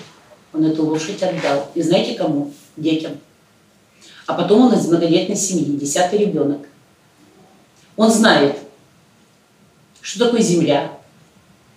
Он знает, что такое скотина. Он знает, что такое дом, он знает, что такое огород. Если кто-то недопонимает э, текущего момента, я объясню, как это делается. А если совсем выдавили город до ручки, что 5 миллионов на детей становится непреодолимой задачей, значит обратитесь в правительство Хабаровского края, просим вас оказать материальную помощь, чтобы мы эти деньги могли выделить на питание детей. Вы меня слышите, мэр города? Да, слышу, Сергей Иванович. Вам не стыдно? На самом деле, э, идея выравнивания школь- школьного питания возникла еще до Сергея Ивановича. Она была озвучена э, президентом Владимиром Владимирович- Владимировичем. И сейчас выяснилось, что мы в числе 27 субъектов Российской Федерации, которые не уложились в программу по э, выравниванию школьного питания к э, сентябрю этого года. Да, неудивительно, что мы не уложились, потому что прежде чем принимать это решение и прежде чем его объявлять прилюдно, надо было понимать, за счет чего э, это выравнивание будет происходить. Ведь по логике Сергея Ивановича нагрузка должна была лечь на плечи муниципальных бюджетов. А у нас муниципальные бюджеты, за исключением Хабаровского бюджета, города Хабаровска, и частично Комсомольска на Амуре, они такие нищие, что и говорить неловко. Для них э, найти деньги на школьное питание, это значит от- отобрать их у инвалидов, там, пенсионеров, вот, честных сооружений, у кого-нибудь еще. Субвенции из краевого бюджета на эти цели не предполагались. Поэтому я лично считаю, что эта мера была во многом популистской. Ну, у людей же э, учатся дети в школах, правильно? Как-то бы эта молва пошла, что он пообещал, но не сделал. Но почему-то этой молвы нет. Но эта молва есть. Очень многие говорят по поводу бесполезности и бессмысленности решений, связанных со школьным питанием, но те, кто говорят, не продвигают его массово в э, купленных пабликах, в социальных сетях, в Инсте, ВКонтакте. Не, ну как, если мой ребенок мне пообещали, до сих пор не получил горячее питание, я буду кричать об этом и говорить, нет? Ну, Вы журналист, человек с активной жизненной позицией. Вас услышат миллионы. Есть такие люди, которые об этом кричат и говорят, но их слышат не миллионы. Их слышат только их соседи и коллеги по несчастью. Ну вот смотрите, в 9.30 утра мы сегодня встретились, правильно, да? Я просто скажу насчет Сира, да? Вот это меня побудило больше всего, когда он просто вышел как человек. Один, без охраны. Просто вышел и с девчонками поговорил. Вот его мне слова прям тронули. Вот. Я сам сирота как бы, да? И они мне прям за душу прям схватили больше всего. Если вам с 2014 года не строили, не давали квартиры, понимаете, я считаю это сущим безобразием. Это нужно делать, но в любом случае э, дома, они не могут вырасти как грибы. Поэтому будем строить малоэтажные дома целыми районами, раздавать сиротам. Но другого выхода нет. Э, на вторичке будет куплено определенное количество квартир, те, которые позволяют... Представьте, за два года 500, не помню сколько, 80 сирот, э, 80 с копейками сиротам, ну, квартиры давал. Готов был дать уже. Уже деньги в бюджет заложены были, уже все. Но я сам э, присутствовал при его встрече с сиротами. Им пообещали всем дать жилье. В итоге дали жилье э, то ли 30, то ли 40 человекам. Э, Но это и понятно, потому что существует определенный процент, я сейчас боюсь запутаться в цифрах, нельзя просто взять и всем сиротам раздать жилье, потому что на эти нужды может быть отведено то ли не более там, 40% от построенного дома, то ли 40, наверное. Но невозможно было обеспечить э, всех тех 498 сирот, которых обещал обеспечить Сергей Иванович жильем в течение года физически. Нет, но вы же как-то простраивали его образ как пиарщик. Ну, многие говорят, что мы культ личности строили.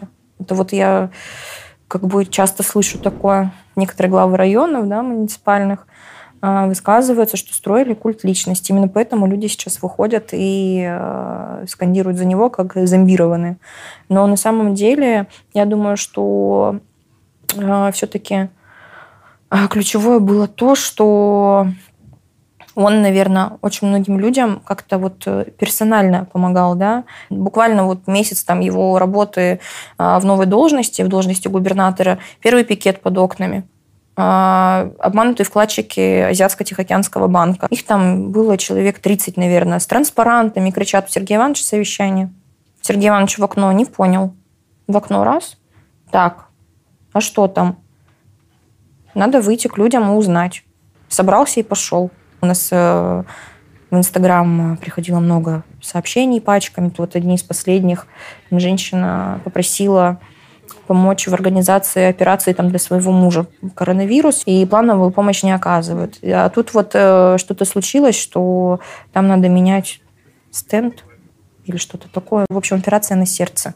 И э, это сообщение пришло губернатору в Инстаграм. И вот много такого. Грязная вода, на там, микрорайоне Хабаровска, да, ну, он говорил, ну, значит, надо делать, люди годами этого ждут. Или там э, жители микрорайона, строитель в Хабаровске, э, говорили там на протяжении ну, больше 10 лет о том, что им там нужна детская поликлиника. Микрорайон разрастается, много людей там живет, новые дома строятся. Ну, сделайте. Ну, Сергей Иванович каким-то образом вот сумел там договориться с федеральным центром, и ему пошли навстречу, сказали, да, окей, дали денег, в этом году началось строительство больницы. Вот что ему точно удалось, так это привлечь на, свою сторону людей. А, его действительно многие полюбили в Хабаровском крае.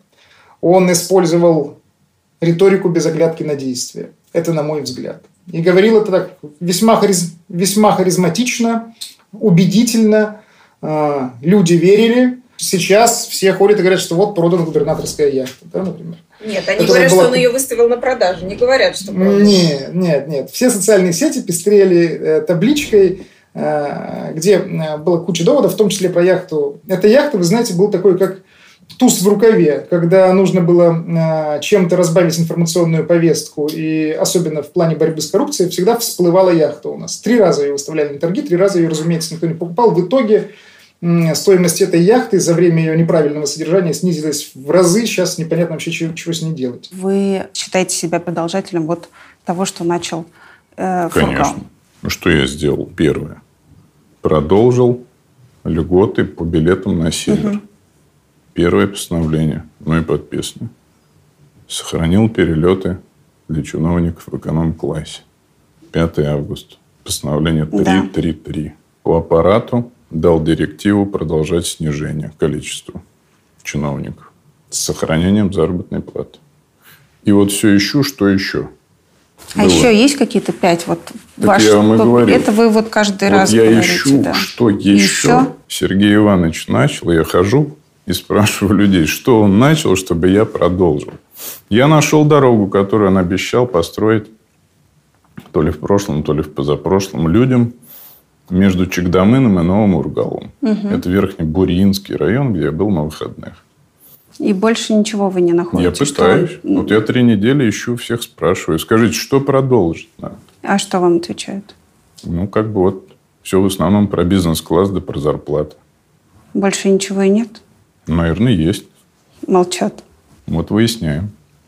А то, что вот э, вы сняли его самых э, главных заместителей, От это кого? была указка сверху? Золочевский прислал из Москвы заявление по собственному желанию. Так. Уехал туда сразу после ареста. Угу. Второй здесь денек походил, тоже заявление написал. Хлапов Владимир Николаевич. Кто кого уволил -то? Я так и не понял. Я уволил пока одного чиновника. Это зампред по социальным вопросам по фамилии Минаев. Угу. Потому что считаю, что социальная система государственной поддержки здесь выстроена недружелюбно, неэффективно, и здесь сплошные идут сбои. Сергея Фургала снял с должности президент. Сказал, утратил доверие. Это федеральный закон об общих принципах организации законодательных и исполнительных органов госвласти субъектов Российской Федерации. Статья 19, часть 1, пункт Г. Здесь есть четыре причины, по которым президент может разочароваться в губернаторе. Если глава региона ненадлежащим образом исполняет обязанности. Если у президента есть доказанные факты коррупции. Если губернатор хранил наличные деньги в иностранных банках или пользовался финансовыми и иностранными инструментами, когда был кандидатом на эту должность. Формально ни один из этих пунктов Фургал не нарушал.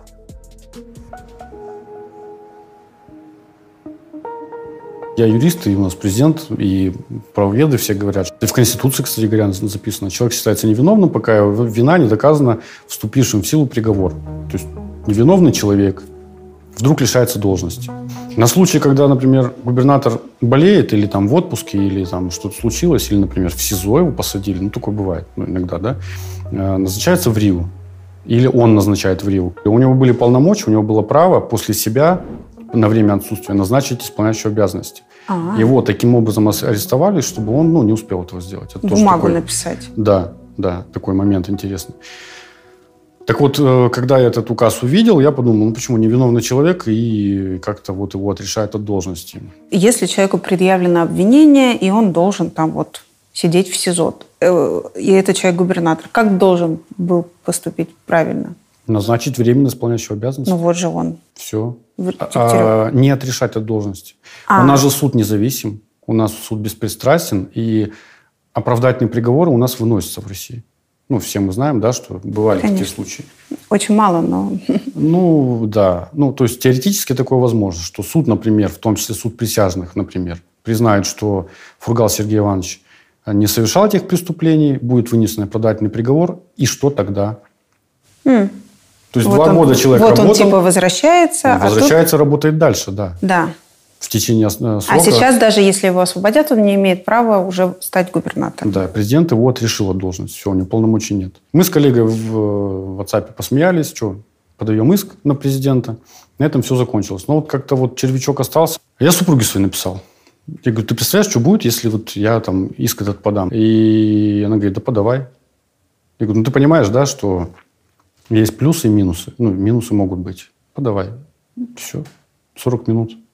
А что это за иск? Как он звучит? Вы против чего выступаете? А, значит, сразу говорюсь, это не иск против президента. Как многие говорят, вот там Жданов подал на президента.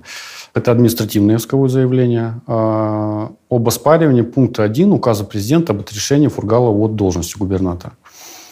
А, Формально, да, президент там ответчик, ну, потому что указ подписан им.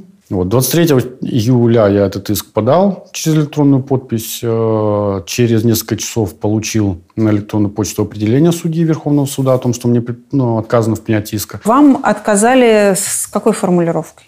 Фактом отрешения губернатора от должности мои права не нарушаются. Ваши личные права. Да. По логике, которая здесь сейчас применена, мы можем, когда будут очередные выборы, выборы избрать губернатора на, там, на срок 5 лет, а через неделю в отсутствие оснований, предусмотренных федеральным законом номер 184 ФЗ, президент его может отрешить опять. Просто захотелось. Ну, это же незаконно. И нам могут сказать, каждому избирателю, что ну, ваши права же не нарушаются. Вы же выбрали, ну, молодцы, все. Нет, мы выбрали на 5 лет. М. Народ сформировал исполнительную власть на 5 лет, не на 2 года. Правильно я понимаю, что такой иск может подать любой житель По Хабаровска? моему мнению, да. Более того, такой иск, аналогичные иски уже поданы и уже также получены отказы ну, людей. Сколько штук? Не знаю, статистику не веду, мне просто скидывали, ну, с десяток точно. Вы подали после этого жалобу. Да, 24 числа. На 18 августа назначено рассмотрение жалобы. Соответственно, ну, билеты стоят туда-обратно там 50, 60, 70 тысяч. Э, Для хабаровчан это сумма значительная для того, чтобы там быстро собрать.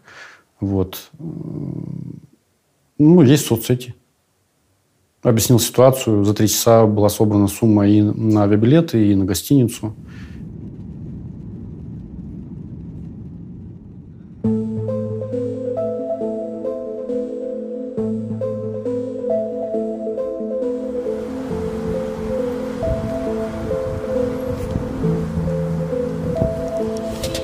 Здравствуйте, Жданов. Подскажите, пожалуйста, а как можно попасть на прием к председателю апелляционной коллегии?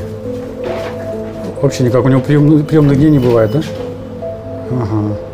Понятно. Спасибо. До свидания. Я на самом деле нахожусь в легком таком профессиональном шоке. Апелляционная коллегия Верховного суда э, решила, что лучше меня не слушать.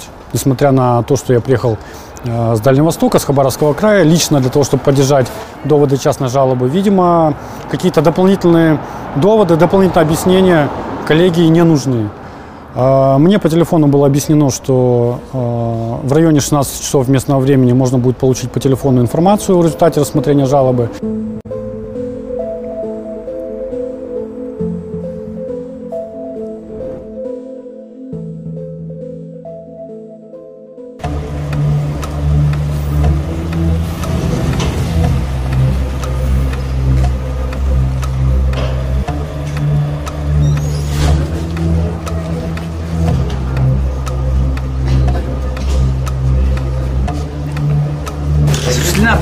Провокация. Нас не допустили в камеру Фургала, сообщая нам, что она пустая. В наглую говорит, камеру по- покажу, но Фургала там нет. Где он? Следственные действия. Все. Начальник СИЗО Алексей Алексеевич Ромаш. Вот в законе написано посещать места. Вы посетили. В законе написано посещать камеру заключенных. Ну, по дурачка работает. Мы сегодня же делаем заявление фракции ЛДПР требованием немедленно отстранить от должности начальника СИЗО Ромашина. Те условия, в которых он содержится сегодня в СИЗО, что вы, во-первых, знаете и насколько они вас удовлетворяют? Как он содержится в СИЗО, я знаю только со слов адвоката. С их слов, что у него нормальные условия. Э, Что, значит, чувствует он себя хорошо. М, Улыбается, держится. Я его, к сожалению, не видела. Нам встречи не дают. Возможно, в будущем разрешат встречи с родственниками. И если только разрешат, я обязательно полечу в Москву. А в принципе они положены или нет? Ну, согласно нашего законодательства, положены. Ему письма не дают, телеграммы не дают, посылки передают ему. О свиданиях пока разговоров нет, потому что адвокатов не так давно к нему допустили. А почему так долго держали? Я не могу сказать, почему так они поступают с моим братом. Но у меня такая мысль, что у них была цель как можно дольше его поддержать в вакууме. В неведении. Да, в неведении всего. Ни газеты, ни телевидение. Чтобы он не знал ничего, что творится. Вообще ни о чем не знал. Ну, как вы думаете, это психическое давление или нет? Марина, я так понимаю, что вы э, как бы последний человек, кто мог видеть Сергея Ивановича. А, имею возможность регулярно его видеть. Мы, как члены общественно-наблюдательной комиссии, имеем право обсуждать только условия содержания, вопросы здоровья, вопросы, связанные с правами человека в широком плане. Но вот э, с Фургалом был очень интересный момент, потому что мы пытались ему рассказать, насколько глобальная его поддержка в Хабаровске, сколько людей выходит на эти манифестации, потому что он ничего этого не знал. Это выглядело примерно так, что э, получаете ли вы письма? Нет, вот ни одного письма, ни одного телеграммы нету. Ой, как же это удивительно, потому что, вы знаете, миллионы, сотни тысяч людей шлют вам, шлют вам письма поддержки. Ну, тут как это так вот изображение. Потому что нельзя сказать, что миллионы вышли на улицу, ну, ты- тысячи А. вышли на улицы. Поэтому мы уже артистически как-то рассказывали, как это все. А, Прошло какое-то время, ну, Фургал начали поддерживать, там, креатив такой, там, деньги слать, там, например, 27 рублей с комиссии 70. То есть, чтобы он получал по 27 рублей, там, десятки, сотни платежей, чтобы он понимал, что 27 регион за него. Там устроено все так, когда человеку приходят деньги на личный счет, ему приносят бумажку, что вот такой-то, такой-то вам направил на личный счет ну, 27 рублей. Вот. И по- повалились ему эти бумажки. Он сказал, мне принесли вот такую реально пачку, вот этих маленьких бумажек, где было написано 27 рублей, 27, 27, 27. Он действительно понял, что это выражение поддержки. Я когда брала интервью Дегтярева, я, собственно, попросила его написать письмо, зная, что я увижу вас. Я, конечно, не знаю, передадите ли вы бумажку. Бумажку но я не могу, я хотя могу бы текст. на словах могу сказать. Я в один из первых разов э, сказала, а вы знаете Дегтярева? Он начал отвечать, и тут нас перебили. И я так и не знала. Так, Его к нему отношения? Ну да, мне было интересно. Сейчас. Готовимся к первому сентября. Проводим северный совоз, готовимся к зиме. Желаю удачи, веры, надежды. Вы считаете, это нужно передать? Я не знаю, думаете оскорбление? Мне кажется, да. Я думаю, что ему, ему- я думаю, что ему обидно. Я думаю, что обидно ему, конечно. Что бы там ни было, но, но я думаю, что он считает, что это все незаслуженно. Пропади пропадом все тюрьмы. Писал Пушкин. Оковы тяжкие падут, темницы что там, рухнут, и у входа вас встретит радостно свобода. Вот Пушкин. Пушкин ничего не соображал. Прошло уже сколько? 160 лет? 200 лет прошло. Вот, и оковы тяжкие падут. Где они пали, оковы тяжкие? Не только для простого, для депутатов ничего не пало. Сидит полковник Ромашин и командует плевать на законы, на Конституцию, на журналистов, на депутатов. Вот вам Пушкин, почему я против Пушкина. Что ты обещаешь то, чего нету? Тебя убили в 1837 году. Уже скоро 200 лет, 190 лет, тебя убили, а ты все равно обещаешь. Ничего, вот все. Вот Хабаровск это как там, э, поехали декабристы. Вот декабрист сейчас в Хабаровске. Но в тюрьме сидит декабрист Фургал. Вот он в тюрьме здесь сидит. Всё. Сергей Иванович, мы с тобой. Фургал, Фургал, Фургал, Фургал, Фургал. Вообще, насколько я поняла, Хабаровск обвинение отрицает. Ну или закрывает глаза, мол, дело давнее, ну что вспоминать. Вот и местный криминальный авторитет, распорядитель общака Пудель в миру Владимир Подотев на днях выложил в сеть свое собственное длиннющее расследование. По его стопудовой информации Фургал с бандитами никак не связан. Местные Пуделю верят. Ну, вот Слава Япончик, Дед Хасан, ну, известный воры закон, это были мои друзья. Вот это мы, когда в 94 году я в США приезжал, вот фотография. вот я когда приехал, тогда жена со мной, вот это моя жена. Фургал вообще появился здесь, в городе Хабаровске, только в 99 году. Я вот со многими разговаривал, о нем даже не слышали в то время. Потом, когда вот это все возникло, значит, когда его избрали губернатором, Да. Полились по- ушата грязи на него, и в том числе на меня. За что?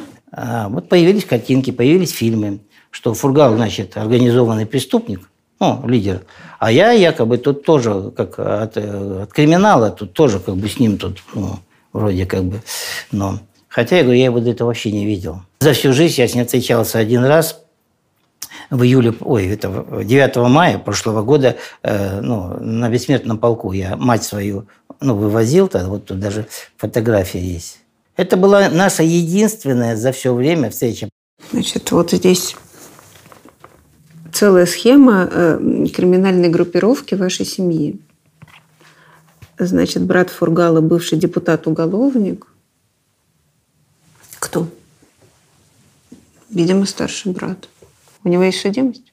Нет, он полковник в отставке, офицер. Понятно. Жена Сергея Ивановича, значит, хозяйка завода «Мурсталь».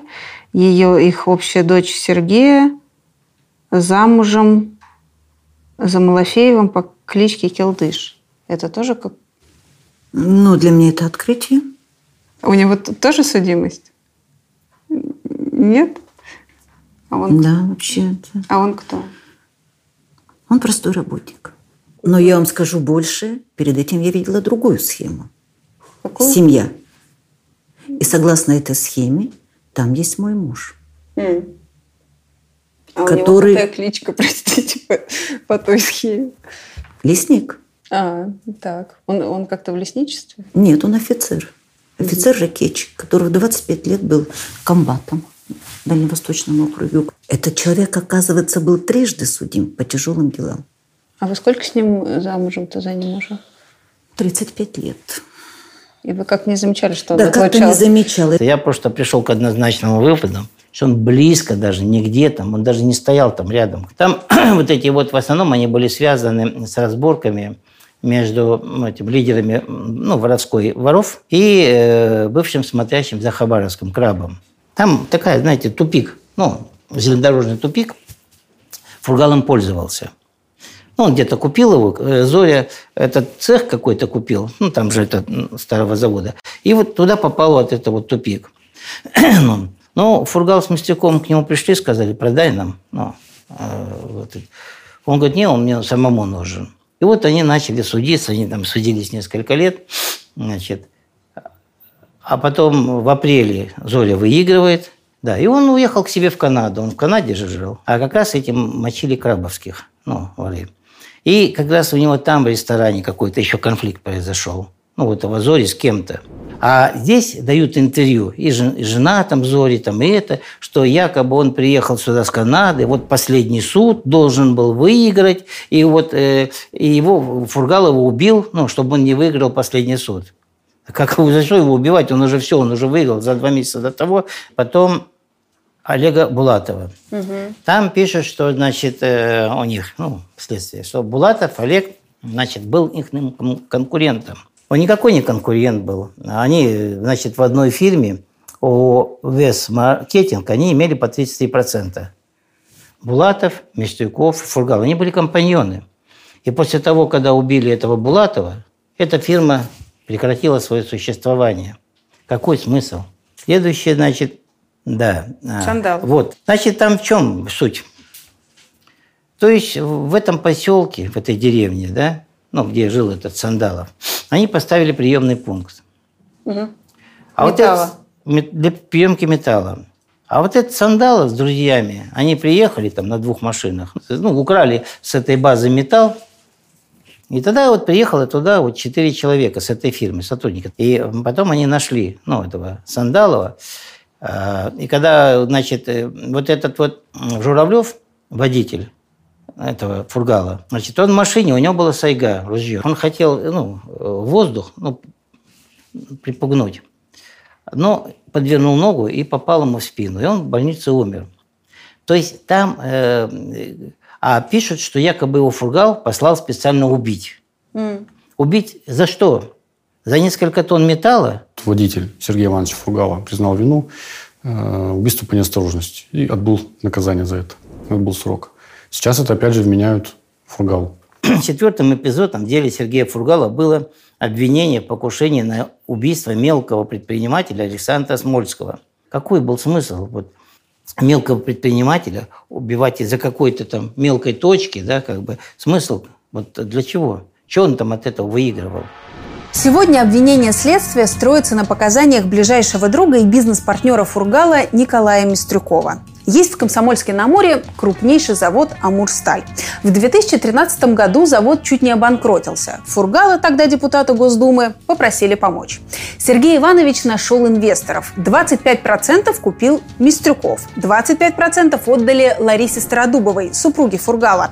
Она тогда взяла на себя огромный кредит в банке. А долю в 50% взял бизнесмен Павел Бальский. Говорят, ближайший соратник братьев Ротенбергов. Мистрюков, он по какой-то причине, находясь в СИЗО, продает свой пакет акций Бальскому. Бальский владеет теперь э, 75%. 75%. Да. Еще раз, человек находится в СИЗО, человек, естественно, находится не в самой комфортной э, среде, у него проблемы со здоровьем, он сейчас ослеп, и он принимает такое решение э, продать. Ну, на какие мысли это может натолкнуть? Понятно, что кто-то либо воспользовался ситуации, либо кто-то создал ситуацию для того, чтобы забрать этот пакет. А я так понимаю, что именно он его и оговорил. Я не знаю, говорил ли он, но, может быть, он дал какие-то показания. У меня информации нет. Возможно, он это сделал, потому что ну, его 9 месяцев на тот момент э, без защиты держали в Лефортово. И я думаю, что к этому моменту у него уже развились болезни, он э, ослеп на один глаз. И чувствовал себя очень плохо, и как он сказал, что у него рак. Возможно, что он подписал что-то. Угу. То есть, возможно, он, не знаю, может, он не давал никаких показаний. Может, просто вот сказали, надо подписать. Я не знаю. Можно только догадываться, что там произошло. Ну, говорят, что, скорее всего, дал, да, показания. Угу. У него до сих пор нет защитников. А, да? Да, он говорит, что к нему не пускают адвокатов. Есть ли у него адвокат, неизвестно. Месяц назад уж точно мы получили информацию, что к нему может применяться насилие, давление и так далее. Мы стали э, пришли и стали просить его вывести, и нам стали рассказывать. Он отказался.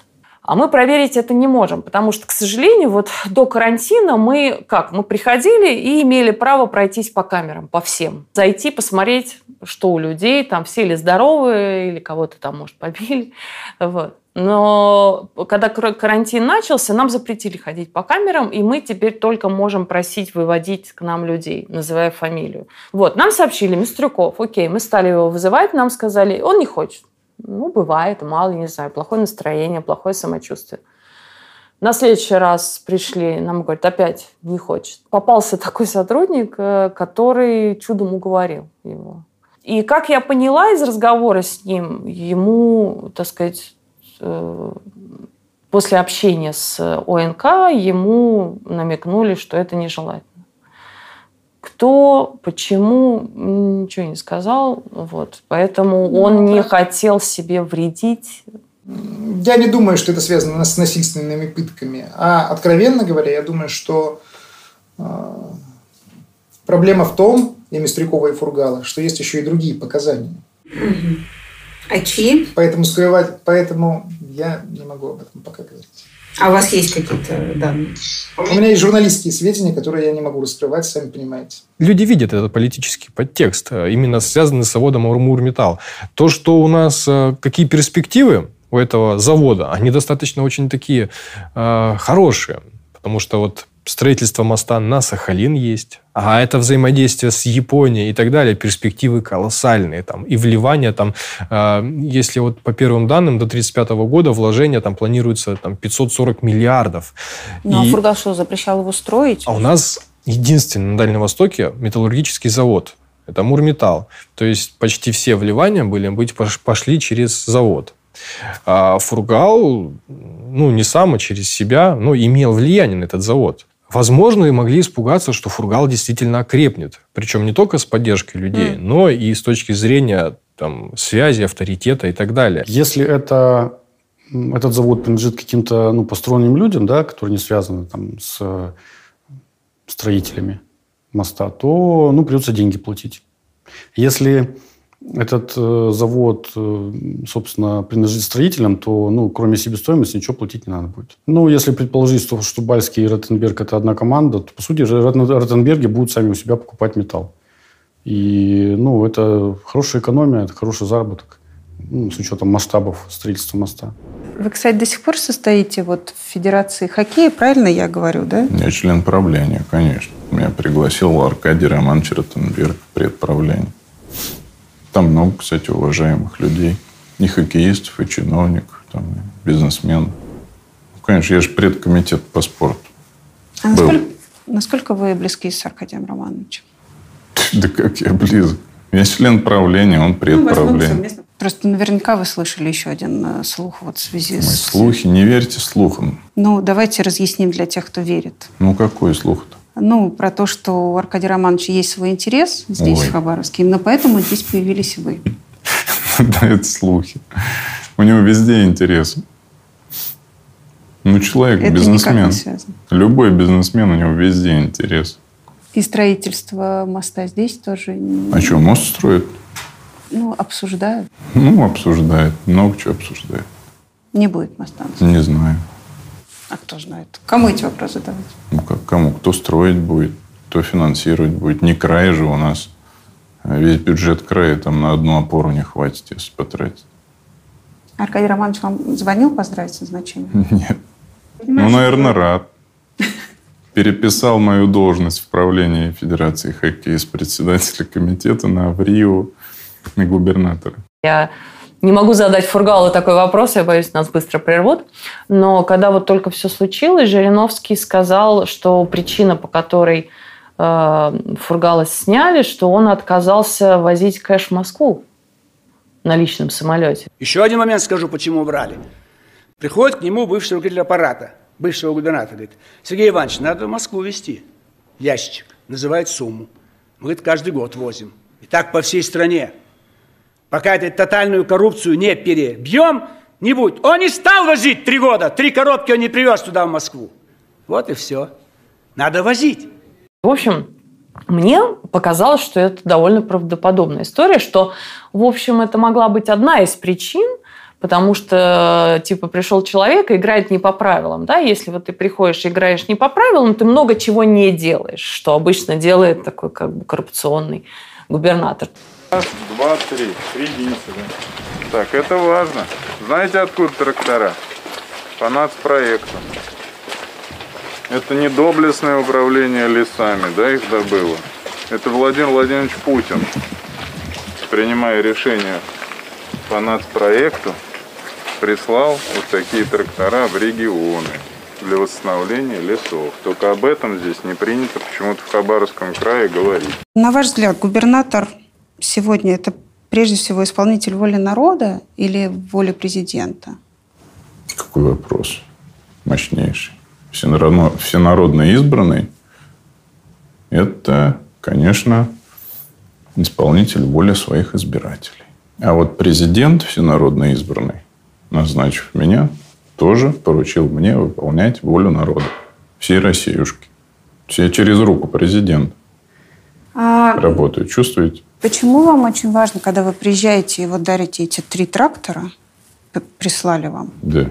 вы говорите о том, Это что... нацпроект эко- экология. Да, почему вам Это очень важно э, решил. подчеркнуть, что именно Владимир Владимирович Это Путин, важно, чтобы люди знали. но это же куплено на налоги людей. И что? Почему вам важно, А что это, если бы не Владимир Владимирович, Да этих что вы говорите? вот, Не вы было бы. это так говорите. Конечно, это же государственное решение, которое принял президент нацпроект. Что, это не так, что ли? И что вы хотите сказать, что мне лесник при мне благодарит начальника управления лесов за три трактора, это нормально? А вот президента, который принял решение, это ненормально, да? Вы вообще сами себя послушайте, Ирина. Нет, мне кажется, что вполне М? логично, Я за справедливость. Вот это важно. справедливо, Справедливость. что эти куплены на народные И что? налоги. Ну, решил кто но, еще раз? Но вы это так спрашиваю. подаете, как будто вот если Спасибо бы не, президенту. грубо говоря, царь-батюшка, Правильно, правильно. ничего не было бы. Правильно. Всегда надо благодарить тех, кто принимает решения в интересах людей, а не начальник управления лесов, который якобы это решил. И коллектив думает, какой хороший у нас главный лесник. Три трактора подарил. Поэтому я за справедливость. Решил президент, выделил большие деньги, народные деньги, и только он может их выделить, потому что он избран народом России. А что вы говорили насчет того, что было запрещено критиковать Единую Россию? Нет, не Единую Россию. То есть тут э, критика президента. У нас, партии э, запрещена Да, запрещена полностью. Причем даже какая-то косвенная. Вы видите эти проявления в Дегтяреве? Вот Конечно. Ну, Дегтярев вообще больше единорос, чем ЛДПРовец, могу вам так сказать. Согласны ли вы со мной, э, что сегодня, чем губернатор лояльнее власти московской, государственной, тем больше денег он может привлечь в регион? Как-то с вами связано, что вот вы приехали, и Мишустин сразу пообещал э, Кто? прислать... э, Что, миллиард триста? Да. Ну, это же на выравнивание э, наших доходов. Это не связано с вашей позицией в отношении Владимира Владимировича Путина Да ладно, и лояльности. Что такое миллиард триста? У нас бюджет 120, из них 42 федеральные деньги. Ну, Ну. это маленькая вот крошечка, чтобы просто закрыть выпадающий доход.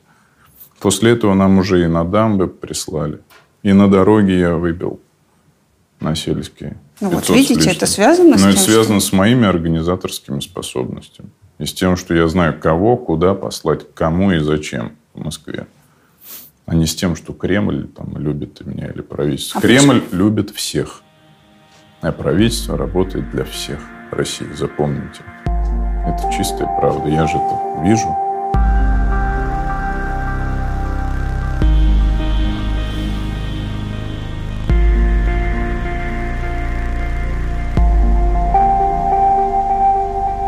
Я зачитала Сергею Фургалу записку от Дегтярева, на что он сказал, «Ну, северный завоз мы и так уже полностью реализовали. А к первому сентября все правильно, надо готовиться обязательно. Ну а за что выходит? За свободу. За то, чтобы наконец дожать Кремль, чтобы они высказались. Вот. Но тут уже такая как бы идет как бы конфронтация. И они не хотят, и мы не сдаемся. Вот. Но мы будем до конца стоять. И они, наверное, будут до конца молчать. Я не знаю, во что это выльется. Желание только одно, чтобы скорее всего это закончилось. Ну, хэппи-эндом. А что для вас хэппи-энд? Ну, это... Я реалист, я понимаю, что будет суд. Но чтобы Сергей Иванович вышел с чистой совестью. И все. Вы в курсе, да, что у нас э, практически не бывает оправдательных приговоров в стране? Ну, Вы сейчас плакать меня заставляете. Ну, я не, не сдамся. Я не буду плакать. Понятно, что э, протест не может быть неизменным в этом виде, как он сейчас. Он должен затухать, но недовольство никуда не денется. Оно будет просто по-другому выражаться. Э, В первую очередь будет касаться выборов. Мгм. То есть, естественно, в таких условиях там любые кандидаты, жестко аффилированные с центром, там, или там, с Дегтяревым или с кем-то вместо него, будут там, обречены на, на, мягко говоря, большие проблемы. Э, Это будет касаться того, что если будут возникать какие-либо конфликты в любой сфере, там, экономической, коммунальной, какой угодно, это будет постоянно взрывоопасная зона. То есть там что-нибудь произойдет, люди снова выйдут. Протест, он никуда не денется, он будет как такой, как, как, как, торфяной пожар. Да? То есть э, где-то там внутри тлеет, но как только возникает какое-то течение обстоятельств, он снова будет вспыхивать. Так иди под зонтик. Хорошо. Мы с вами, слушайте, мы в таком нельзя сейчас ходить. Вы самая протестная женщина. Да, а я с радугой С радугой хотела. еще. И я люблю радугу. У нас на Дальнем Востоке такие зонтики приветствуются. Потому что они яркие, они красивые. Мариночка, А то, чем, что все это... чем дело закончится, как вам кажется? Мы отстоим его. Серьезно? Думаете, Серьезно. вернется? Вернется, да. Больше у меня пока никакой мечты нет. Я имею все. У меня есть квартира, у меня есть деньги, у меня есть дети, у меня есть внуки, у меня есть правнук. Я счастливый человек. Вот. Поэтому что мне можно желать? Только Фургала. Только его свободу и только чтобы он был губернатором Хабаровского края. Каждый второй понимает, что Фургала нам вряд ли вернут. Они считают, что если не пойдут на уступки Хабаровске, завтра это надо будет делать в Новосибирске, в Омске, еще где-то. А претензии во всех же городах есть. То есть как бы у каждого, у каждого первого человека, у каждого первого города есть претензии к- Москве, к власти, к системе, к губернаторам и так далее. Поэтому я, выходя, не жду результата, я выходя, потому что я не могу не выходить. Это не, не зада... не как бы, это не действие с целью, это действие, потому что нельзя не действовать, нельзя бездействовать. Вы думаете, нам много нужно? Чтобы холодильник полон был, и чтобы жить было. Все, больше ничего не надо. Просто отстаньте от нас, дайте нам просто жить. Сделайте, надо сделать страну так, чтобы свободно жилось. А не вот, так, чтобы за нас не говорили, что пьяная поводь кому-то в голову придет. А, Мы простые люди, нам просто надо жить.